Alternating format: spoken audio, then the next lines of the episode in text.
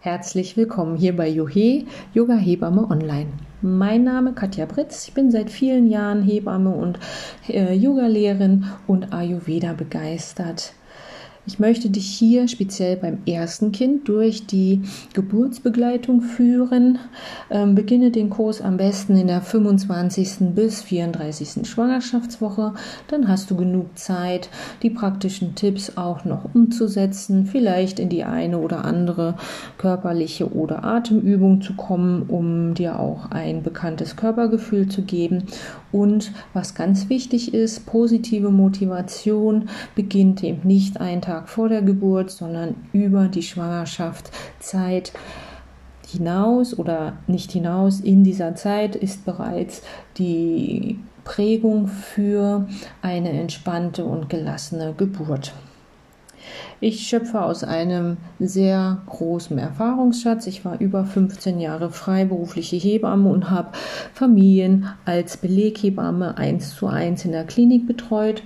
Wir kannten uns also von zu Hause, von den Vorbereitungsbesuchen, sind dann gemeinsam zur Geburt in die Klinik gefahren. Sehr, sehr, sehr viele Familien haben die ähm, Klinik bereits nach vier Stunden nach der Geburt ambulant verlassen und sich dann dort in der Familie zu Hause neu eingefunden und mich dann noch viele Wochen danach in der Nachbetreuung erlebt.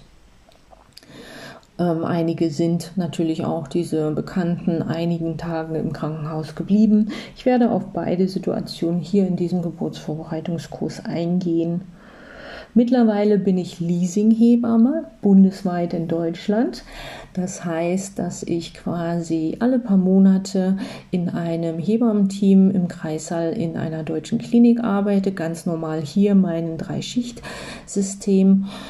Dienst absolviere, ähm, die Frauen an der Tür kennenlerne. Herzlich willkommen, kommen Sie rein, bekommen Sie Ihr Baby und nach acht Stunden dann den Dienst wechsle und die eine oder andere Familie dann in diesen acht Stunden zur Geburt begleite oder eben sogar am nächsten Tag nochmal übernehme und dann weiter begleite. Also ich habe viel Erfahrung in der Freiberuflichkeit gesammelt und habe jetzt mehrere ähm, Kliniken schon in Deutschland als Leasinghebamme ähm, miterlebt, kann also speziell auch auf diese Kreissaalsituation sehr gut eingehen und immer auch mit diesem kleinen Blick aus meiner langjährigen Freiberuflichkeit. Warum habe ich gewechselt in ein augenscheinlich schlechteres System? Da einfach die Arbeits-Lebensbalance in der Freiberuflichkeit mehr zu meinem Ungunsten war. Arbeit, Arbeit, Arbeit, Begleitung, Begleitung, Begleitung, viele nette Familien kennengelernt, aber wenig Zeit für mich, meine Familie und mein Privatleben gehabt. Und dieses ähm, hat sich drastisch geändert durch geregelte Arbeitszeiten, geregelte Freizeit. Ich habe ganz viel Familien- und Me-Time und nutze diese Zeit zum Beispiel auch, um dich hier auf meiner Online-Plattform diese ganzen Informationen, Erfahrungen gut zu tun. So, jetzt seid ihr eingestimmt. Ich hoffe, ihr freut euch auf die Informationen, die demnächst jetzt auf euch warten und ich wünsche euch ein schönes Zuhören und Spaß und ja, ich hoffe, wir lachen auch das eine oder andere Mal hier an dieser Stelle, denn Geburt ist eine positive Sache. Wir Frauen sind zum Gebären geboren. Unser Körper ist gemacht, um Kinder zu kriegen. Und das ist ein großer roter Faden, der sich durch diesen ganzen Geburtsvorbereitungskurs ziehen wird. Viel Spaß beim Hören beginnen wir, ähm, dass du erstmal für dich deine Stärken und Schwächen herausfindest. Ich arbeite ganz viel mit bildhaften ähm, Beschreibungen, damit du dir medizinisches Wissen und Fakten, die ich über viele Möglichkeiten angesammelt habe, dir in einfacher Form auch weitergeben kann. Das sind oft Metaphern oder eben Bilder, damit du einen schnelleren Vergleich hast. Und manchmal erscheint so ein Bild vor dem geistigen Auge in der Situation, wo man sich dann dieser Situation oder dieser Stärke oder Schwäche nochmal bewusst werden soll. Gut, der Antilope oder die Antilope besser gesagt, das ist die sichere Situation, das ist die Situation, die die Sicherheit gibt. Der Löwe, das ist der Punkt, der dich triggert, der dich piekt, der dir Stress bereitet, der dir Angst macht. Finde also heraus, was ist deine Antilope und was ist dein Löwe. Stell dir ein, eine afrikanische Landschaft vor. Eine äh, Antilopendame möchte quasi jetzt gerade in der Sicherheit ihrer Herde ihr Baby gebären und hat sich in sich zurückgezogen, hat sich auf ihre Wehen konzentriert und ist ganz bei sich, um ihr Kind sicher auf die Welt zu bringen. Und diese Sicherheit wird gefährdet durch den Löwen, der tatsächlich von der Ferne auf diese Herde hinzukommt. Die Herde beginnt sich in die Achtungsposition zu begeben, flüchtet. Die Mutter unterbricht tatsächlich auch in der Biologie, in der Natur ihre Geburt, flüchtet mit der Herde und erst wenn die Herde wieder in Sicherheit ist, außerhalb des Löwens, dann wird die Antilope sich wieder ins Gras legen oder in ein sicheres Versteck oder von ihrer Herde eingebettet. Die Wehen werden neu beginnen und die Geburt kann weiterlaufen oder dann mit der Geburt des Antilopenkalbes auch tatsächlich sich beenden. Finde also für dich raus, was ist meine sichere Herde. Zum Beispiel, möchte ich alleine sein im Kreissaal oder brauche ich meinen Partner? Möchte ich ein hochtechnisiertes Krankenhaus aufsuchen oder fühle ich mich sicherer und geborgener, wenn ich in einem Geburtshaus oder in der Haussituation mein Baby komme? Wie kann ich wunderbar entspannen? Was habe ich positiv an Kraft und Energie, was ich mitbringe? Bin ich ein Bewegungsmensch, der sein Kind schon gut durchs Becken schaukelt? Oder bin ich unheimlich gut, dass ich mich in angestrengten Situationen auf meinen Atem verlassen kann und mir der Atem Entspannung und Gelassenheit bringt? Und genauso solltest du dir auch bewusst werden, was dein Löwe ist, was triggert dich. Ja, Vielleicht ist es irgendein medizinischer Duft von Desinfektionsmittel oder vielleicht hast du Angst, dass nicht ausreichend Intensivmedizin an der Klinik vorhanden ist, für die du dich entscheiden wolltest. Vielleicht ist es aber auch, dass du dir nicht traust, dein Partner zu sein. Lass mich lieber allein unter der Geburt und komm bitte erst nach der Geburt dazu. Vielleicht ist es auch jetzt ganz aktuell im Jahre 2019 die Angst, ähm, alleine im Kreissaal gebären zu müssen, ohne dass der Partner als sichere Herde, Schutz und mein Zuhause bei mir sein kann. Es gibt verschiedene Punkte. Vielleicht hast du auch eher körperliche Beschwerden oder bist bewegungseingeschränkt durch die Schwangerschaft oder von Hause aus und hast dort deine Sorgen eben nicht in deine Kraft, nicht in deine Entspannung zu kommen. Werde dir diese Sachen bewusst Vielleicht ist es auch das, was ich immer wieder schon erlebt habe. Das ist, ähm, manche Erstgebärenden sind sicher und in ihrer Herde, in ihrer Antilopenherde, wenn sie vor dem Zeitpunkt der Geburt alle To-Do-Listen, alle Häkchen auf ihrer Das wollte ich noch erledigt machen Liste abgehakt haben. Finde für dich heraus, was ist eine Sache, die dir Sicherheit gibt, Entspannung bringt die dir gut tut, welche Musik mag ich, die mich entspannt, wenn ich diese Musik mit entspannten Situationen viele Tage vor der Geburt kopple, dann kann mich auch diese Musik in der Geburt entspannen, weil ich das quasi in meinem Kopf schon verkoppelt habe und versuche deinen Löwen auszuschalten, indem du alle Situationen, die dich von Entspannung und positiver Einstimmung abhalten können, ähm, vorher ausschaltest, indem du dir ausreichend Informationen suchst, indem du dir das passende Klinikum oder vielleicht eine Beleghebamme gesucht hast oder, oder, oder. Und dann finde dich in deiner Geburtssituation ein, indem es dann losgeht. Geburtsvorbereitung, Kliniktasche und Co die Kliniktasche, was da genau reinkommt und ähm, was du genau mitnehmen kannst, das werde ich dir in einem anderen Podcast nochmal erzählen. Nur so viel gesagt, die ist nicht notwendig, sechs Wochen vor Geburt schon zu packen. Das ist immer noch so eine Empfehlung von vielen Eltern, Großeltern, ähm, bunten Zeitungen. Es ist viel zu zeitig. Die meisten von euch haben gar nicht so viele Sachen, um die Kliniktasche schon vier Wochen vorher mit Kleidung zu bestücken, zum Beispiel, weil man meistens ja nur eine zwei, drei, vier Kleidergarnitur in der Endphase der Hochschwangerschaft hat. Aber du könntest dir schon in der Zeit, vier, fünf Wochen vor der Geburt, eine Liste machen. Die kannst du dir in dein Schlafzimmer, in dein Kinderzimmer, in dein Ankleidezimmer legen, auf dem du dir notierst, was du alles mitnimmst. Was da genau reinkommt, besprechen wir später. Eine weitere Sache, die zur Geburtsvorbereitung rein pragmatisch für mich gehört, ist, dass du dich für ein Krankenhaus, für eine Geburtsstätte entschieden hast, dass du dich rechtzeitig angemeldet hast, dass du dort warst um die nötigen Aufnahmerituale ähm, zu absolvieren. Es gibt Krankenhäuser, in denen man vorher bitte vorbeikommen soll, meistens zwischen 30. und 32. Schwangerschaftswoche, um einmal ein Geburtsplanungsgespräch zu führen. Die Krankenhäuser nutzen in diesem Gespräch die Möglichkeit, um dir dann quasi ähm, auch Situationen unter der Geburt zu erklären und die Aufklärung für die Geburt zu machen. Hier ist die Möglichkeit, Fragen zu stellen und natürlich auch die Möglichkeit, Wünsche zu äußern. Ja?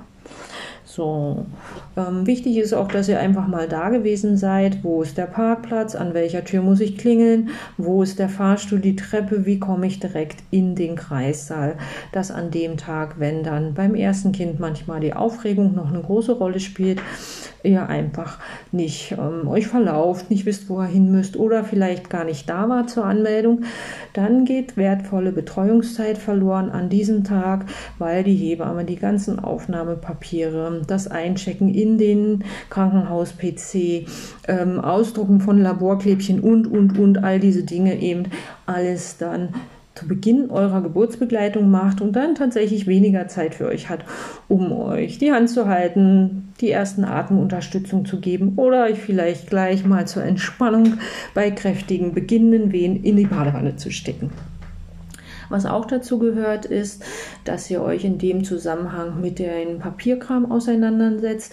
Das Kind muss nach der Geburt angemeldet werden bei dem Standesamt im Geburtsort bei der Krankenkasse für eure Elternzeit, welche Papiere brauche ich, wie und wann muss ich sie ähm, ausfüllen. Auch das werden wir später dann nochmal extra besprechen und dass ihr diese ganzen organisatorischen Dinge bereits erledigt habt. Wichtig ist auch, dass ihr da nochmal wisst, dass ihr natürlich ein ähm, wie sagt man, gültigen Personalausweis oder Reisepass braucht, dass ähm, solche Dinge wie Vaterschaft, Sorgerechterklärung und diese Dinge eben im Vorfeld schon angeleiert, vororganisiert, vielleicht auch schon so weit organisiert sind, dass ihr dann nur noch quasi nach der Geburt die fehlenden Kindsdaten eintragen braucht und dann alles losschicken könnt. Aber das machen wir ausführlich nochmal an einer anderen Stelle. Weiter gehört für mich in die Geburtsvorbereitung, dass ich eben zum Beispiel auch Nahrung nutzen kann, dass ich zwei, drei, vier Wochen vorher bestimmte Dinge zu mir nehmen kann, die äh, mich körperlich auf die Geburt vorbereiten, die meinen Stoffwechsel, mein Verdauungssystem fit halten, die mir vielleicht auch eben helfen bei den ersten ähm, krampfhaften Wehen oder ich bekomme gar keine Wehen und bin viele, viele Tage über dem Termin. Auch da kann man zumindest versuchen, das Baby mit Wehentee oder ätherischen Ölen oder Schüsslersalzen oder, oder, oder sich vorzubereiten. Dann solltet ihr euch mm, klar darüber werden, hier greife ich nochmal das ähm, Thema auf Antilope und Löwe. Was macht mir Stress, was macht mir Angst, was macht mir Sorge? Und schon eine Strategie A in der Hand haben, wie gehe ich mit diesen Dingen um. Angst macht Spannung und viel Spannung macht viel Schmerz. Und dieser Kreislauf Angst, Spannung, Schmerz ist ein ganz bekannter Kreislauf unter der Geburt. Und ich habe im Kreissaal als Hebamme, die ich dich vielleicht gerade erst kenne, manchmal nicht die Zeit, Ängste, die sich über Monate in der Schwangerschaft aufgebaut haben, dann innerhalb der ersten halben Stunde, Stunde zur Geburt auszuschalten. Ich hatte neulich eine Drittgebärde hier im Kreissaal bei der Klinik, in der ich hier gerade bin, im Schwarzwald. Und die war so verängstigt, ihr drittes Kind zu kriegen, dass ich immer wieder beruhigend auf sie eingeredet habe. Und sie hat die ersten zwei Kinder eben in einer Weheneinleitungssituation bekommen. Und das ist also eine sehr häufig geschilderte Situation, dass ähm, Frauen sagen, wenn ich eingeleitet werde, tun die Wehen viel doller weh als ohne Einleiten. Und ich konnte sie aus dieser Angst, die sie jetzt die ganze dritte Schwangerschaft mit sich rumgetragen hatte, oh, ich werde wohl wieder eingeleitet werden, es wird so schlimm werden. Sie sollte auch am nächsten Tag eingeleitet werden, stand bei uns im Terminkalender und kam eine Nacht vorher mit eigenen Wehen und hat wunderbar und super schön geboren. Aber entspannt hat sie sich erst, nachdem das Baby da war und hat dann ganz überrascht gesagt, es war ja gar nicht so schlimm und so schrecklich und so übertrieben und so schmerzhaft wie bei den anderen beiden Kindern. Ich sage, ja, da rede ich ja jetzt anderthalb Stunden mit Ihnen. Sie haben diesmal eine ganz andere Geburt gehabt. Natürlich ohne Einleitung. Das Maß von Wehen und Schmerz und Geburt hat der Körper auf sie und ihr Kind abgestimmt und sie sind gut durchgekommen. Und dann war sie super happy und ähm, ich hätte ihr gerne geholfen, diese Angst abzulegen, aber da ist manchmal nicht die Zeit dazu. Also schaut euch eure Löwen an in der Vorzeit, versucht diese zu ähm, vermeiden. Und eine andere Sache zur Geburtsvorbereitung ist auch, was ich schon kurz angesprochen habe, wenn ihr eine euch liebende Musik mit einer entspannten Situation koppelt, dann gibt es Verknüpfungen im Gehirn und diese Verknüpfung sorgt dafür, wenn ich dann in einer angespannten Situation unter der Geburt im Kreißsaal bin und dann meine Musik höre, zu der ich nur positive, entspannte Situationen erlebt habe, komme ich schneller in einen entspannten und gelassenen Atem und kann mir tatsächlich dort helfen. Also hört die ganze Schwangerschaft ab jetzt gerne Musik, die ihr mögt, die ihr auch dann auf dem Handy mittlerweile, ist das ja kein Problem, mitnehmen könnt, abspielen könnt im Kreiser. Das ist immer technisch möglich, dass ihr von eurem Handy vielleicht auch mit einer kleinen Lautsprecherbox äh, Musik abspielen könnt dass ihr dann entspannte Musik für euch mitnehmt, die ihr auch die ganzen letzten Wochen in entspannten Situationen gehört habt. Zum Beispiel beim chilligen Spazierengehen, Gassi gehen mit meinem Hund. Wenn ich morgens meine Zeitung lese und meinen Tee trinke oder wenn ich in der Badewanne zur Entspannung sitze und das warme Wasser und die Entspannung und die fast Schwerelosigkeit meines Schwangerschaftsbauchs nutzen kann. Nutzt diese Zeit in der Geburtsvorbereitung, um dann zur Geburt vorbereitet zu sein. In diesem Sinne beende ich dieses Thema und wir sehen uns gleich in der nächsten Runde. Tschüss! So, was braucht man nun für eine gute Geburt? Das ist ja kein Geheimnis. Was heißt denn überhaupt eine gute Geburt? Eine gute Geburt in meinem Sinne aus Sicht der Hebamme heißt, dass du und dein Baby in einer relativ übersichtlichen Zeitspanne ohne maximale Erschöpfung in, einem, in einer Zeitphase, wo du noch voller Kräfte bist, wo du noch voller Motivation bist, dein Baby geboren hast, ohne dass ihr beide in absolute Erschöpfungszustände gekommen seid. Eine gute Geburt heißt für mich als Hebamme halt nicht, in zwei Stunden das Baby zu kriegen, ohne schmerzhafte Wehen zu haben. Ja, wenn ich ein Baby in halb so viel Zeit bekomme, wie das vielleicht das Lehrbuch vorschreibt oder andere Frauen auch ihr Kind gebären, dann habe ich unter Umständen doppelt so viel oder doppelt so viele oder doppelt so starke Wehen erlebt und das ist natürlich auch mit stärkerem Schmerz verbunden. Ja, also eine gute Geburt heißt nicht schmerzlos und ähm, in einer Stunde fertig sein, sondern in so einer Zeitsituation, dass ihr noch gut und entspannt ähm, eben gemeinsam durch die Geburt gekommen sind. Wenn ich das mal so in Prozente ausdrücke, also nicht bei 120 Prozent Erschöpfung das Baby zu kriegen, sondern vielleicht schon bei 70 Prozent der Kraft des Kraftlimits zur Geburt zu kommen, um dann nachher auch noch genug Geburtsfreude ähm, miterleben zu können und nicht platt und erschöpft nach der Geburt sein Baby gar nicht genießen zu können. So, was brauche ich jetzt für eine gute Geburt? Das ist ziemlich einfach. Ich brauche Mut. Ich muss mir zutrauen, das Baby gebären zu wollen. Und heute ist es so, durch bestimmte Medien oder durch Erzählungen von Freunden und Bekannten wird man einfach im Vorfeld viel zu oft verrückt gemacht, was die Geburtssituation angeht. Ja, das geht schon los in der Arztpraxis, dass der Arzt so Sachen sagt, ihr Baby ist zu groß, zu grün, zu klein, zu dick, zu dünn. Da habe ich einen weißen, einen roten, einen schwarzen Schatten im Ultraschall gesehen und schon bist du in dieser Angst-Spannungssituation drin, die dich unheimlich verkrampft und verspannt. Dann kriegst du zu hören, ihr Becken ist zu klein, ihr Baby passt da nicht durch, ihr Becken ist zu groß, sie haben zu viel Fruchtwasser, das Baby kann nicht ins Becken rutschen. Und diese Situationen machen im Vorfeld, dass du wirklich im Unterbewusstsein deinen Mut verlierst. Und den solltest du immer behalten. Und du kannst dir helfen, indem du für dich selber auch dieses Mantra vielleicht sprichst und dir sagst, ich bin zum Gebären geboren. Ich möchte dieses Kind haben. Und wenn du diese Zuversicht aus vielen, vielen Gründen nicht finden solltest, dann nimm dir die Zeit und sprich nochmal mit einer Hebamme, mit deinem Arzt, mit den ähm, Hebammen, mit den Ärzten in der Klinik, warum du so eine Angst hast. Vielleicht kann man die Ängste ablegen.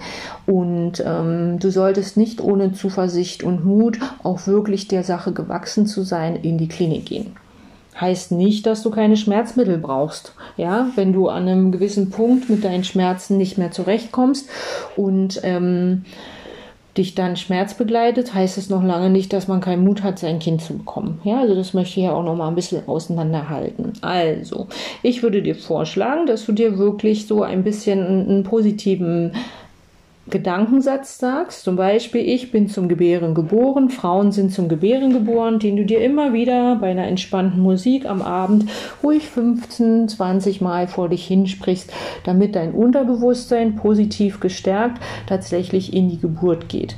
Und diese Dinge, mein Mann wird nicht da sein, ähm, ich bin nicht in der Lage, ich bin zu klein, ich bin zu schmerzempfindlich und, und, und.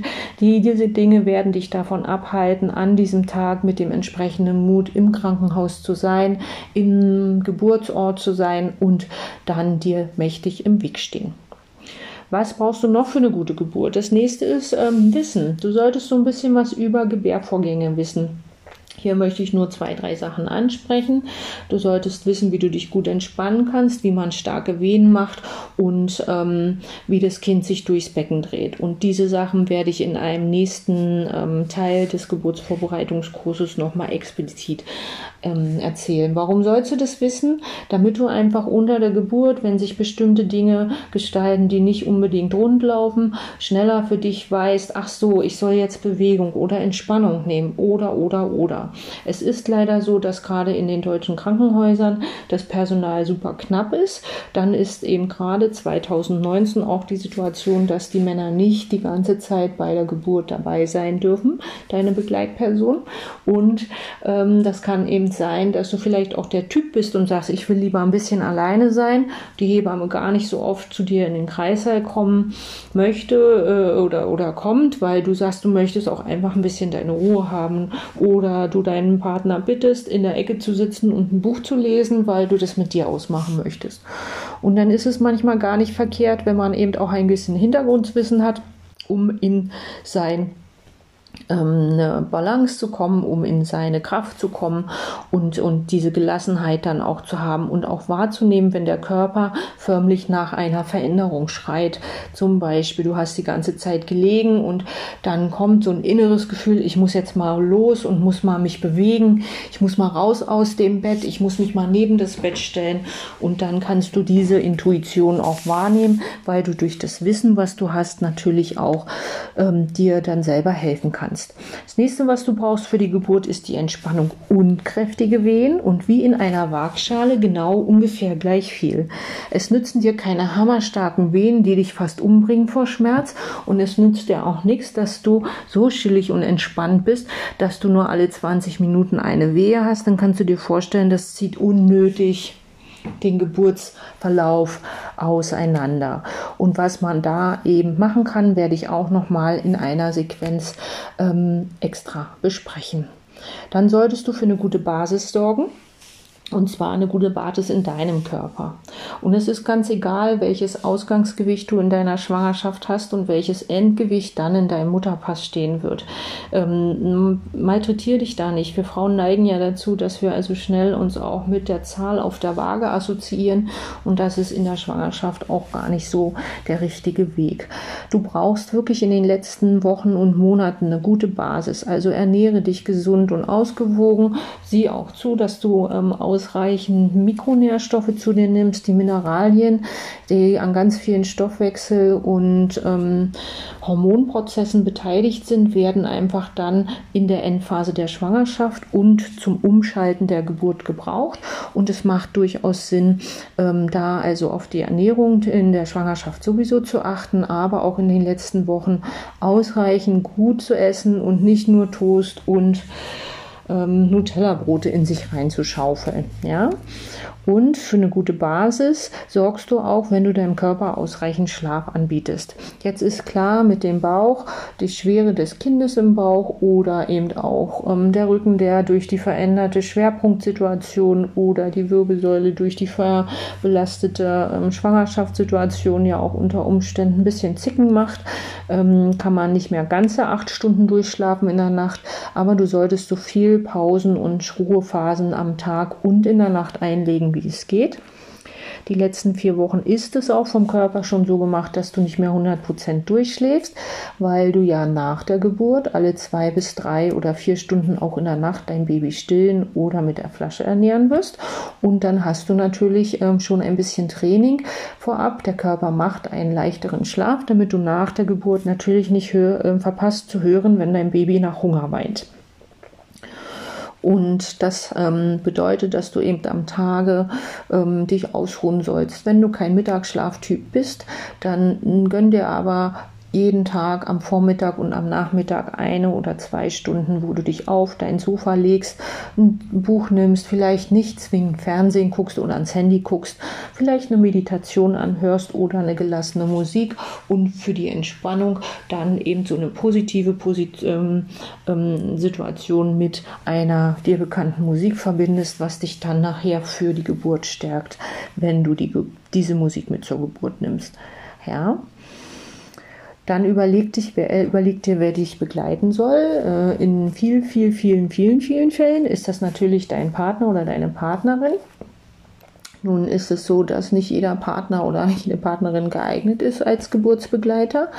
Ähm, und wenn sie da nicht so geeignet sind, dann müssen sie entweder vorbereitet werden oder es ist tatsächlich so, dass du guckst, ähm, ich nehme mir die Person mit in den Kreis, die mich maximal motiviert und die mich bei Laune hält.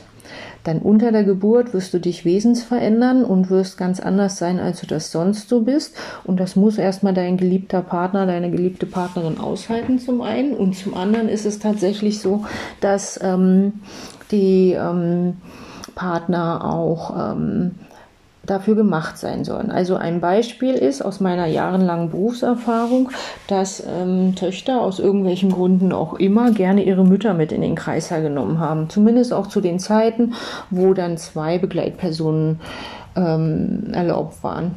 Und wenn die Mutter die allerbeste Freundin in deinem Leben ist, ich kann dir davon als Hebamme nur abraten. Ich habe es oft, oft oft erlebt, dass die Mutter ihre eigene Geburt oder, wenn sie dann mehrere Geschwisterkinder dann sogar hatte, ihre Geburten im Kreißsaal durchlebt, jammernd, heulend oder leidend neben der Gebärenden sitzt und überhaupt nicht motiviert, überhaupt nicht aktiviert, überhaupt nicht begeistern kann und einfach nur so ein Häufchen Elend ist.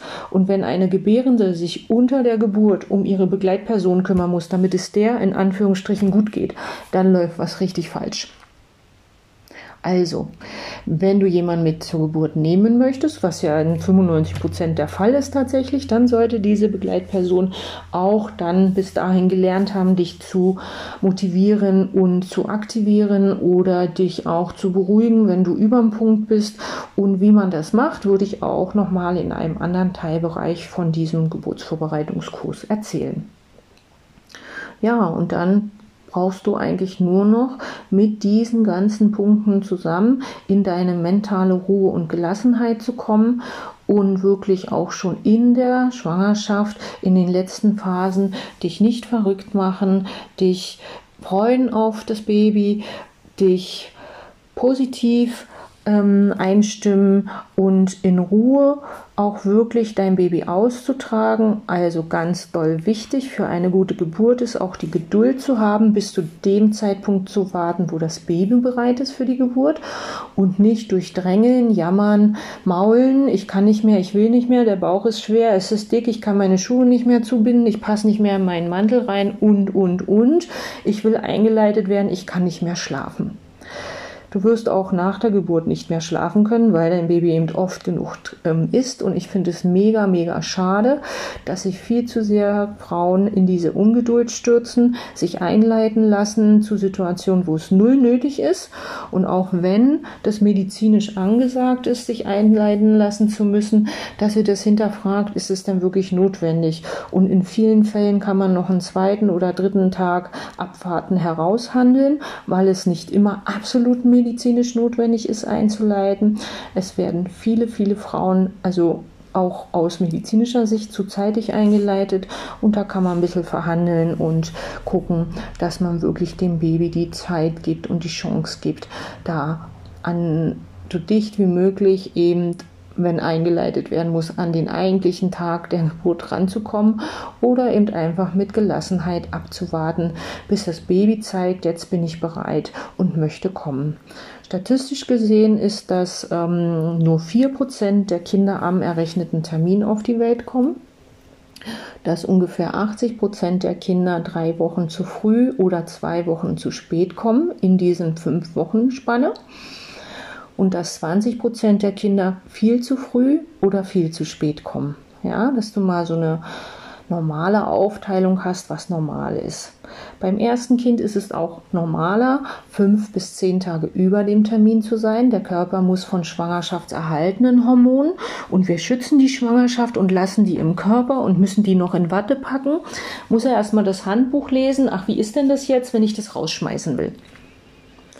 Und dieser Prozess macht, dass eben Erstgebärende, wenn der Platz fürs Baby ausreicht ähm, und ähm, das Baby noch nicht reif genug ist, tatsächlich eher am fünften bis zehnten Tag über dem Termin natürlicherweise sich auf den Weg machen als am Termin oder vor dem Termin. Warum kommen Babys ein bisschen eher auf die Welt? Das ist tatsächlich ein Prozess, den das Kind selber steuert in ganz vielen Fällen. Grund eins ist, das Baby passt nicht mehr rein. Und wenn das nicht mehr reinpasst, drückt es von innen den Muttermund auf und zieht von innen den Muttermund wie so ein Rollkragen schon über seinen Kopf. Und wenn der Muttermund eine gewisse Dünne und eine gewisse Dehnung und Belastung ausgehalten hat, dann fängt er sich an, mit Venen zu öffnen. Ja, also wenn der Muttermund zwei, drei Zentimeter sich aufdehnt, weil das Kind so groß gewachsen ist, dass es also von innen immer draufdrückt und gar nicht mehr ähm, reinpassen würde, dann äh, werden Wehen ausgelöst und das Kind kann eben auch schon in der 36. oder 37. Woche vier oder drei Wochen vor dem Termin kommen. Und das nächste ist, dass ähm, die Kinder sich auch auf dem Weg machen, die Geburt mit Wehen oder Blasensprung auflösen, wenn sie gereift sind. Ab der zwölften Woche wächst euer Kind nur noch. In den ersten zwölf Wochen wurde es zusammengebaut, wie so ein Lego-Männchen quasi.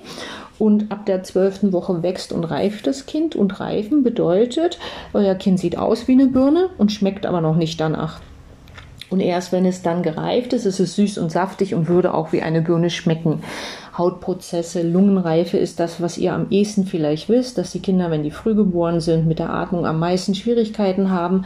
Die Haut zum Beispiel ist erst ausgereift nach der 36. Woche. Deswegen neigen Frühchengeborene so viel zu.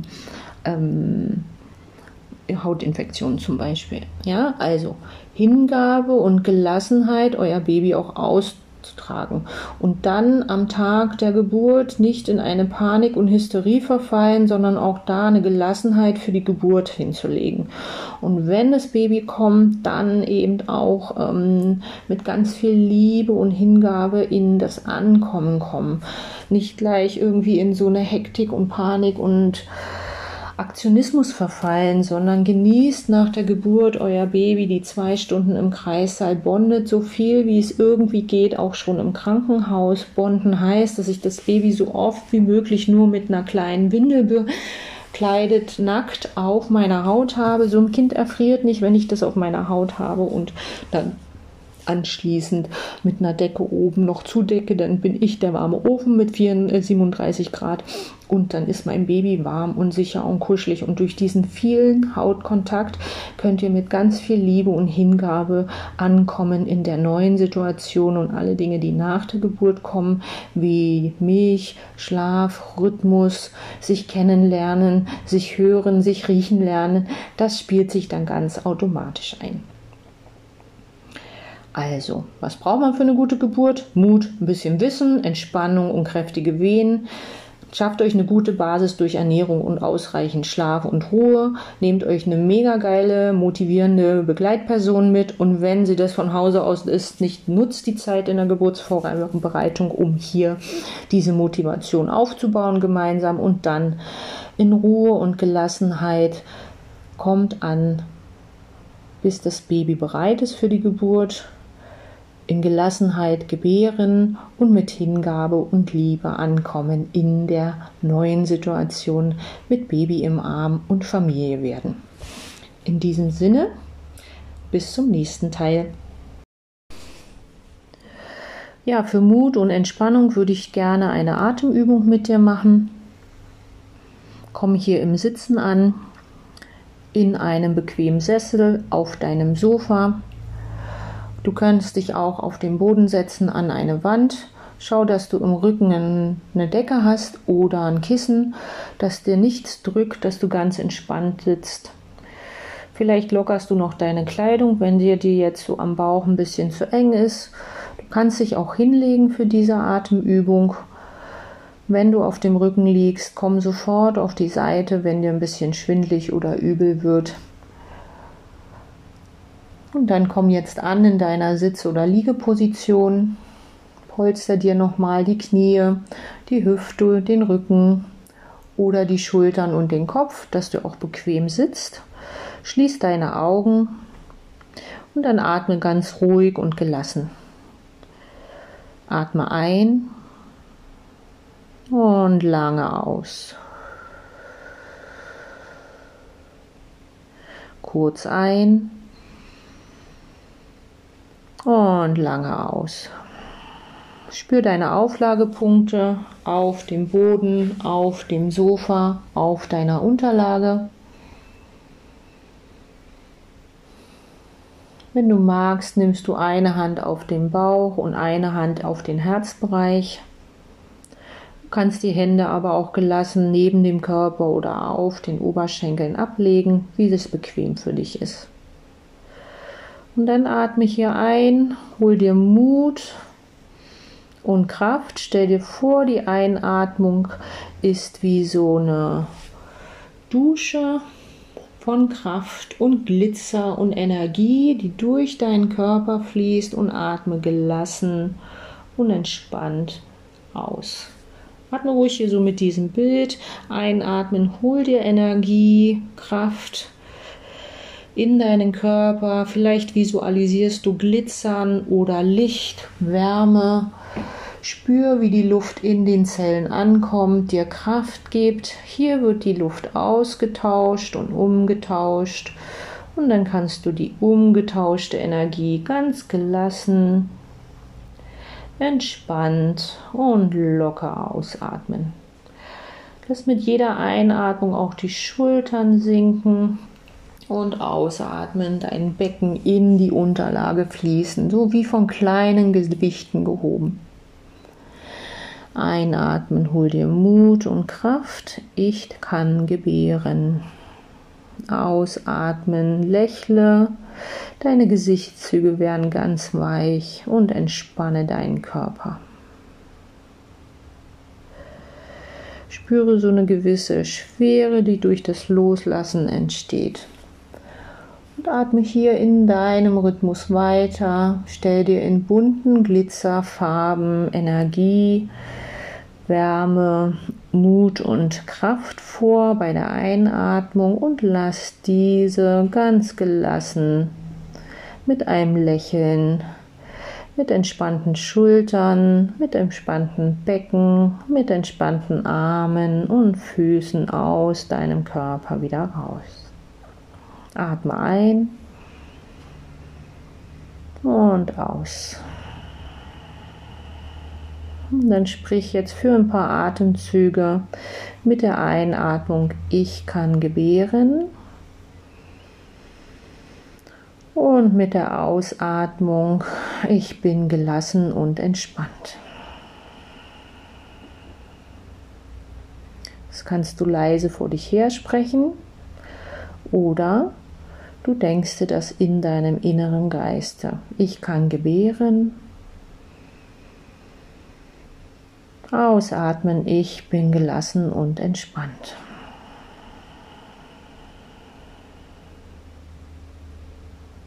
Wiederhol das noch einige Atemzüge in deinem Rhythmus. Ein und aus.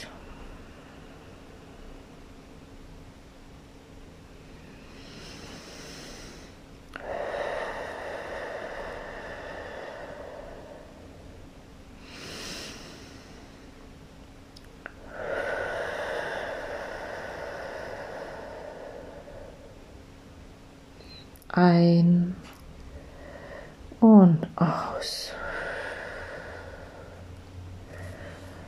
Ein und aus. Und jetzt lass diese Gedanken gehen und sind einfach nur im Beobachten deines Atems, wie sich der Brustkorb hebt und füllt bis tief in den Bauch und wie mit der Ausatmung der Brustkorb sich senken darf, der Bauch sich wieder zur Wirbelsäule zurückziehen darf. beobachte einfach diese Atemwelle. Und dann lausch mal in den Bauch hinein, was dein Baby macht. Ist es aktiv? Boxt dich? Reagiert hier auf die Sauerstoffdusche, die es erhält? Oder geht es in eine Gelassenheit? Und Entspannung und lässt sich durch deinen ruhigen Atmen in den Schlaf wiegen. Auch dein Baby wird deine Gelassenheit oder deine Kraft mitnehmen in die Geburt und so könnt ihr euch gegenseitig gut durch eure Geburt manövrieren. Und dann mach noch ein paar ruhige Atemzüge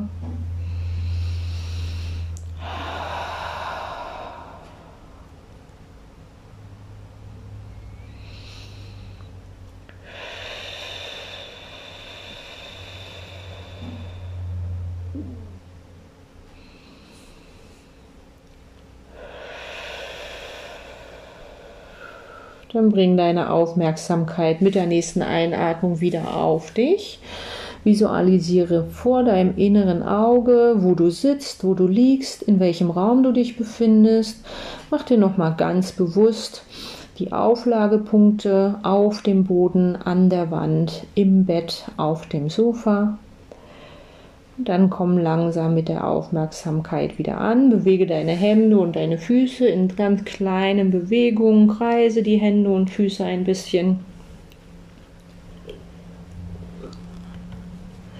Und dann nimm deine Hände vors Herz und reibe die Handflächen aneinander, dass Wärme und Aufmerksamkeit entsteht. Und dann leg die Hände auf dein Gesicht auf und spüre in die Wärme und Dunkelheit, die vor deinem gelassenen Auge entstehen darf. Sieh diese Dunkelheit, spür die Wärme und die Energie, die von den Händen an das Gesicht übergeben wird. Und wenn du magst, streichst du das Gesicht so ein bisschen aus und dann öffnest du die Hände, legst die an den kleinen Fingern zusammen, als wenn du so ein Buch vor dir hältst. Deine Finger sind wie ein Buch. Und jetzt öffnest du die Augen und schaust in die neutrale Farbe deiner Handflächen, um die Augen nach der Dunkelheit wieder an das Licht zu gewöhnen. Atme nochmal tief ein und aus. Vielen Dank. Und diese Übung kannst du gerne, so oft es geht, für dich wiederholen. Ja, dann haben wir besprochen, dass du für eine Geburt für eine gute Geburt auch ein gewisses ähm, Wissen brauchst. Du sollst du kein Geburtshelfer werden, Hebamme auch nicht, weder du als Gebärende noch du als Begleitperson. Ähm, trotzdem möchte ich euch ein bisschen an meinem Hebammenwissen teilhaben lassen, weil ich einfach immer wieder feststelle, dass bestimmte Dinge nicht da sind an Wissen. Ihr informiert euch reichlich, auch gerne über Google und Internet. Aber die Sachen, die für die Geburt tatsächlich so ein bisschen interessant sind, wissen die Paare oft nicht. Da bin ich immer sehr erstaunt drüber, ja. Und ich will euch daran teilhaben lassen, dass ihr da quasi auch wirklich ähm, so vorbereitet seid. Okay, dann fange ich einfach mal an. Wenn du dir das ein bisschen aufschreiben willst, damit du das nicht vergisst, dann würdest du jetzt einfach mal die Aufnahme kurz anhalten, dir noch einen Zettel und einen Stift holen und dann kannst du dir ein paar Notizen machen. Sonst besteht natürlich die Möglichkeit, dass du dir diesen Teil vom Geburtsvorbereitungskurs auch zwei, dreimal anhörst, um das dann nochmal für dich zu wiederholen. Vielleicht auch kurz vor der Geburt nochmal. Gut, ich lege einfach mal los der Reihe nach, wie mir das jetzt so in Sinn kommt. Das ist jetzt keine medizinische oder zeitliche Reihenfolge. Das ist jetzt einfach dieses, was ihr ähm, quasi wissen solltet. Was ich schon äh, in der Einleitung gesagt habe, ähm, 4% der Kinder kommen nur am errechneten Termin. 80 Prozent der Kinder kommen drei Wochen vor dem Termin in dieser Zeitspanne und zwei Wochen nach dem Termin in diesen fünf Wochen. Und 20 Prozent der Kinder kommen extrem zeitig oder extrem zu spät. Ja. So, jetzt seid ihr unter der Geburt. Die Geburt hat angefangen mit Wehen und dann hat man die Wehen und diesen Geburtsverlauf ein bisschen im Blick und man sagt, der Muttermund soll sich ein Zentimeter je Stunde öffnen. Ja, also wenn ihr regelmäßige Wehen habt, dann sollte der Muttermund 1 cm je Stunde aufgehen. Auf 10 cm muss er sich öffnen. Dann hat das Gewebe des Muttermundes quasi das Köpfchen passiert. Müsst ihr euch vorstellen, ihr fangt mit einem geschlossenen Rollkragenpullover am Köpfchen an und der zieht sich der Muttermund wie so ein Rollkragen über das Köpfchen. Und wenn das an der dicksten Stelle am Ohr rechts und links vorbeigerutscht ist, dann ist der Muttermund 10 cm offen und das ist eben diese dieses, wo wir sagen, ein bis zehn Zentimeter macht. Eine normale Geburtsdauer von zehn Stunden mit einer Muttermundsöffnung. Das funktioniert so beim ersten Kind tatsächlich. Wenn ihr schnell seid, seid ihr auch nach sieben Stunden schon mit Kindkriegen fertig. Ähm, Mehrgebärende sind da deutlich schneller, gehe ich auch gleich nochmal drauf ein. Wenn der Muttermund sich geöffnet hat, dann kann es nochmal 30 Minuten bis 4 Stunden dauern, dass das Köpfchen sich mit geöffnetem Muttermund durch das Becken dreht. Und zwar fängt das Kind oben am Beckeneingang mit so einem querovalen Köpfchen Durchmesser an, dreht sich schräg über das Becken in der Beckenmitte und kommt längsoval, so wie die Scheide auch geformt ist, unten raus. Und für den Weg braucht das Kind eben noch mal eine halbe Stunde bis vier Stunden. Also wenn irgendeiner sagt, so jetzt ist Ihr Muttermund 10 cm offen, vollständig geöffnet, wie es immer so schön heißt, dann habt ihr noch einen kleinen Weg, wo das Baby quasi den Beckenboden in drei Schichten, die Muskulatur durch ähm, Wehen beiseite schieben muss, um dann wirklich unten am Ausgang angekommen zu sein. In dem Moment gibt es die Presswehen und dann sind es zwei, drei Wehen, vier, fünf Wehen. Kopf wird geboren, Schulter wird geboren, Kind da. So einfach geht es. Seht ihr? Genau. So, das Köpfchen macht sich wie gesagt ganz klein, habe ich auch schon mal an einer anderen Stelle angesprochen. Die Schädelplatten sind nicht geschlossen, das sind so lose Platten, die äh, mit zwei größeren offenen Stellen, den Fontanellen, nicht verbunden sind und dadurch kann das Köpfchen sich tatsächlich mit den Knöcheln übereinander schieben. Das Gehirn ist geschützt, da passiert nichts, aber das Kind kann eben wirklich bis, bis zu mehreren Zentimetern im Durchmesser klein machen und das macht es auch, damit es wirklich auch gut durchpasst. Euer Beckenboden ähm, ist aufgelockert hormonell und durch den Druck der Schwangerschaft eben auch auf die Geburt bereits vorbereitet. Ja? Und es ist ganz wichtig, dass ihr da eben auch bei dem Atmen immer so von oben nach unten atmet. Dass ihr wirklich ähm, immer wieder auch bis unten den Bauch loslasst. Was passiert ganz oft? Die Frauen liegen im Bett, sind so angespannt, haben das Gesicht zur Zitrone gefaltet, die Schultern über die Ohren gezogen und haben die Fäuste im Gesicht und alles ist nach oben angespannt. Ich sage immer, oben kommt kein Baby raus und das muss alles locker gelassen werden Der Kopf muss entspannt sein, die Schulter müssen losgelassen sein, Po und Becken ins Bett, Füße an den Boden oder auf die Matratze. Ja, und wenn ihr dann so hochgezogen seid, wie so ein Trampolin, angespannt, ihr sollt locker sein, ihr müsst auseinanderfließen wie Pudding oder weiche Butter.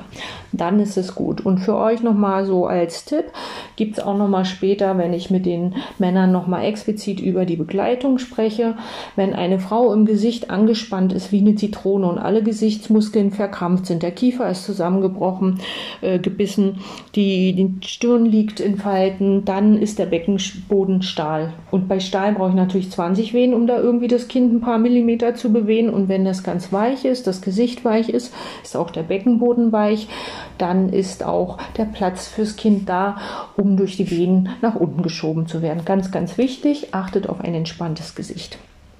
Damit es gut rutscht, sind die Schleimdrüsen in der Schwangerschaft und zum Ende hin besonders aktiv. Das werdet ihr sicherlich schon gemerkt haben, in Form von Ausfluss, viel Flüssigkeit. Und wenn dann der Blasensprung schon war, ist natürlich noch besser. Da ist viel Flüssigkeit in der Scheide. Das macht die ganze Sache rutschfähig. Bestens quasi. Ja?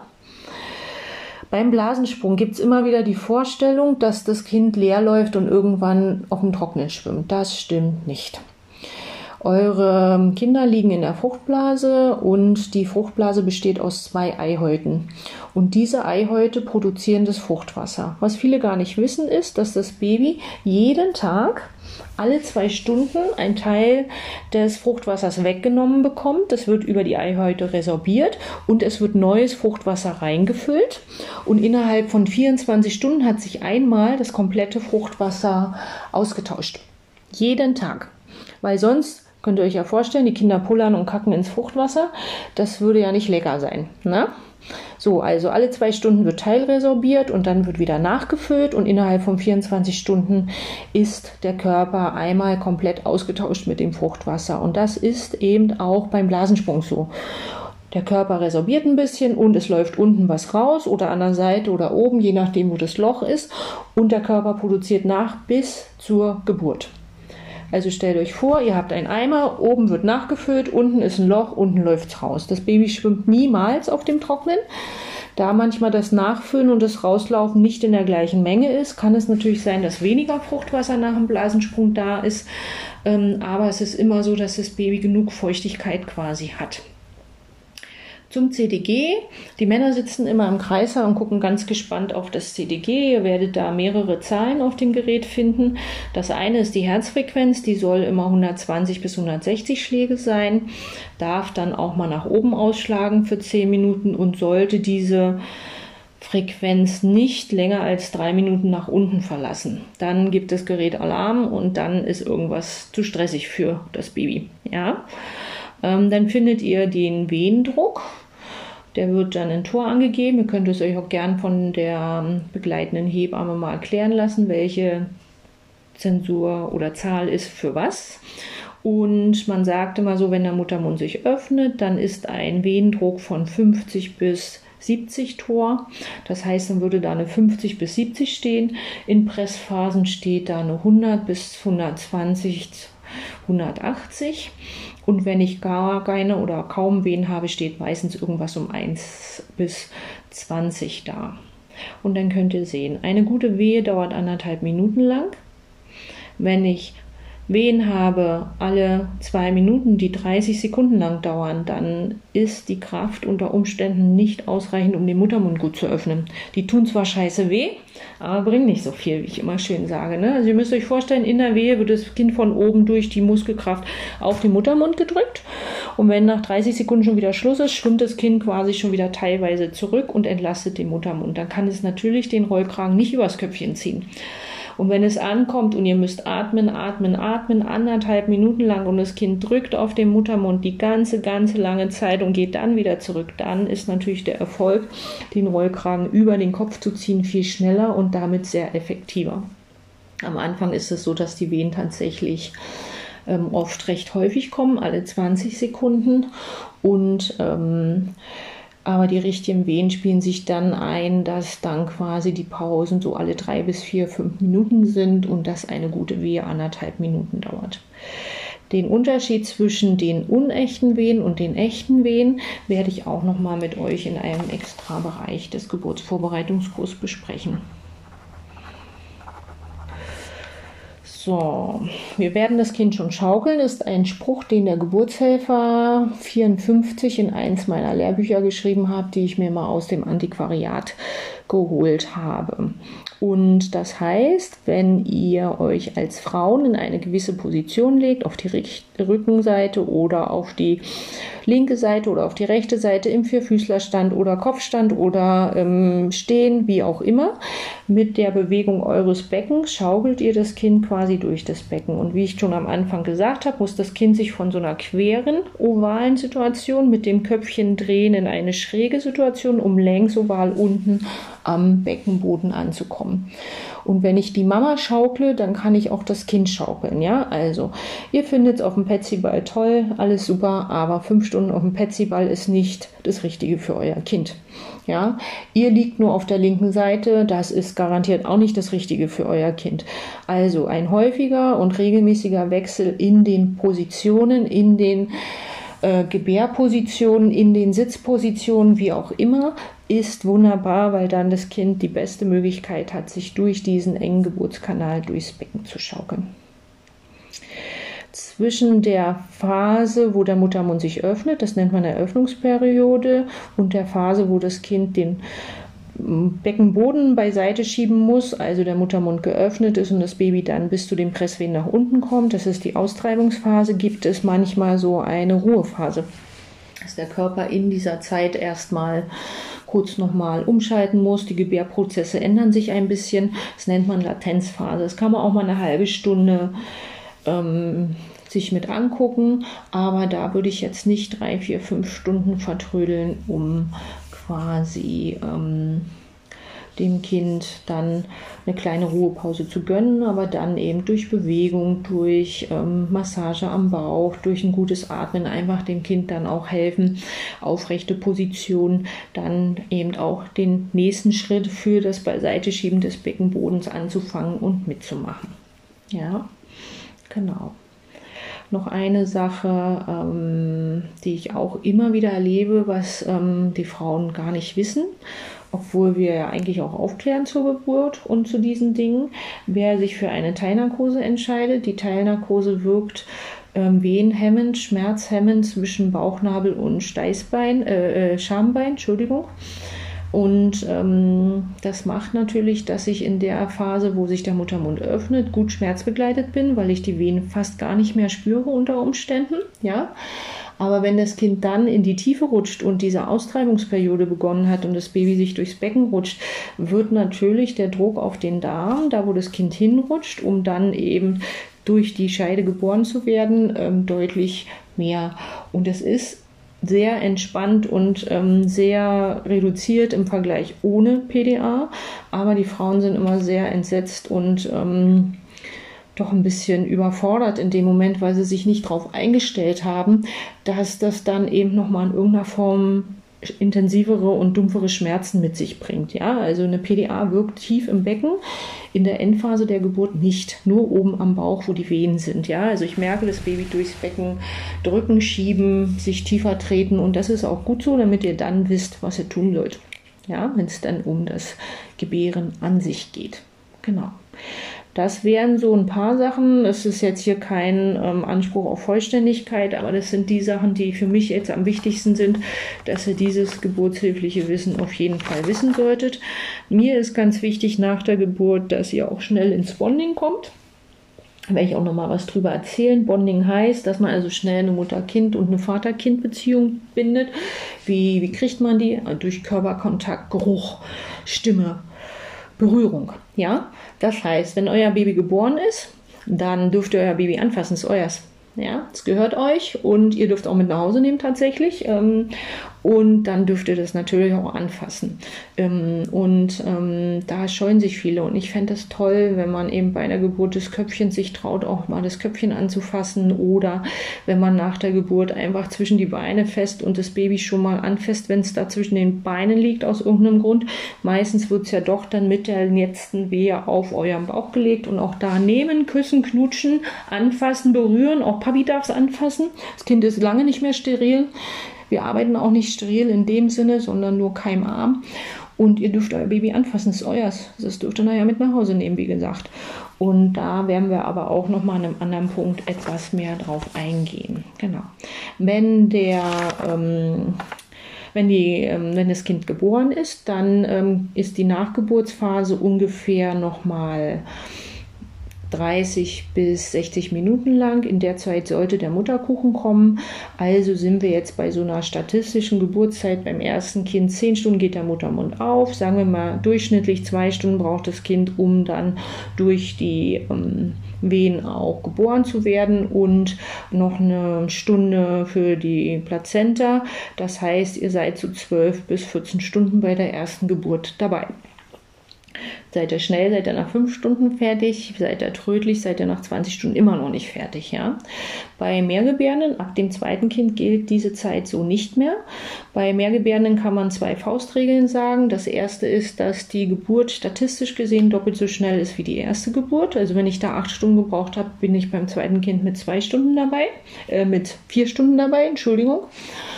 Und ähm, eine andere Sache kann man auch sagen, ab dem zweiten Kind, dass die Geburten ähm, rasant schnell gehen können, unerwarteterweise. Also speziell zweite Kinder, da gibt es häufig Geburtsdauern von anderthalb bis zwei Stunden. Also wer dann längeren Anfahrtsweg an die Klinik hat, sollte sich immer einen Plan B ähm, bereitlegen. Wo gehe ich denn hin, falls ich zu Hause die ersten Wehen kriege und es sich so schnell entwickelt, dass ich wirklich auch Not habe, in das eigentliche Krankenhaus meiner Wahl zu kommen. Genau, aber auch darauf werde ich nochmal in einem anderen Podcast-Teil ein bisschen genauer eingehen. Ja, das war so das Hebammenwissen. Ihr seht keine dreijährige Hebammenausbildung oder ein sechsjähriges Medizinstudium, ganz entspannt. Aber die Sachen solltet ihr für euch so ein bisschen im Hinterkopf haben oder ihr hört euch den Teil nochmal an, macht euch ein paar Notizen, legt euch den nochmal mit in die Kliniktasche hinein oder in euer Mutterpass, in eurem Notizblock, dass ihr einfach notfalls nochmal drauf gucken könnt, wenn ihr das nochmal wissen wollt.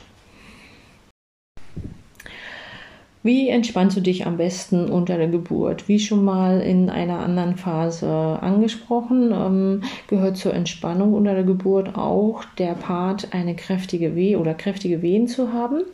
Entspannung kannst du ähm, zum einen dir von zu Hause mitbringen quasi. Und zwar würde ich dir empfehlen, dass du ab jetzt, wo du dieses Segment von dem Podcast gehört hast, ähm, quasi positive Situationen. Ich gehe mit meinem Hund Gassi, ich lese ein Buch, ich ähm, spiele mit meinem großen Kind, was ich schon zu Hause habe. Äh, ich sitze entspannt mit meiner Familie am Kaffeetisch. Ähm, ich gucke entspannt.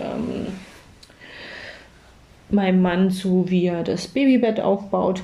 Es sollten also schöne, gelassene, entspannte Situationen sein. Ich sitze in der Badewanne und genieße das warme Wasser.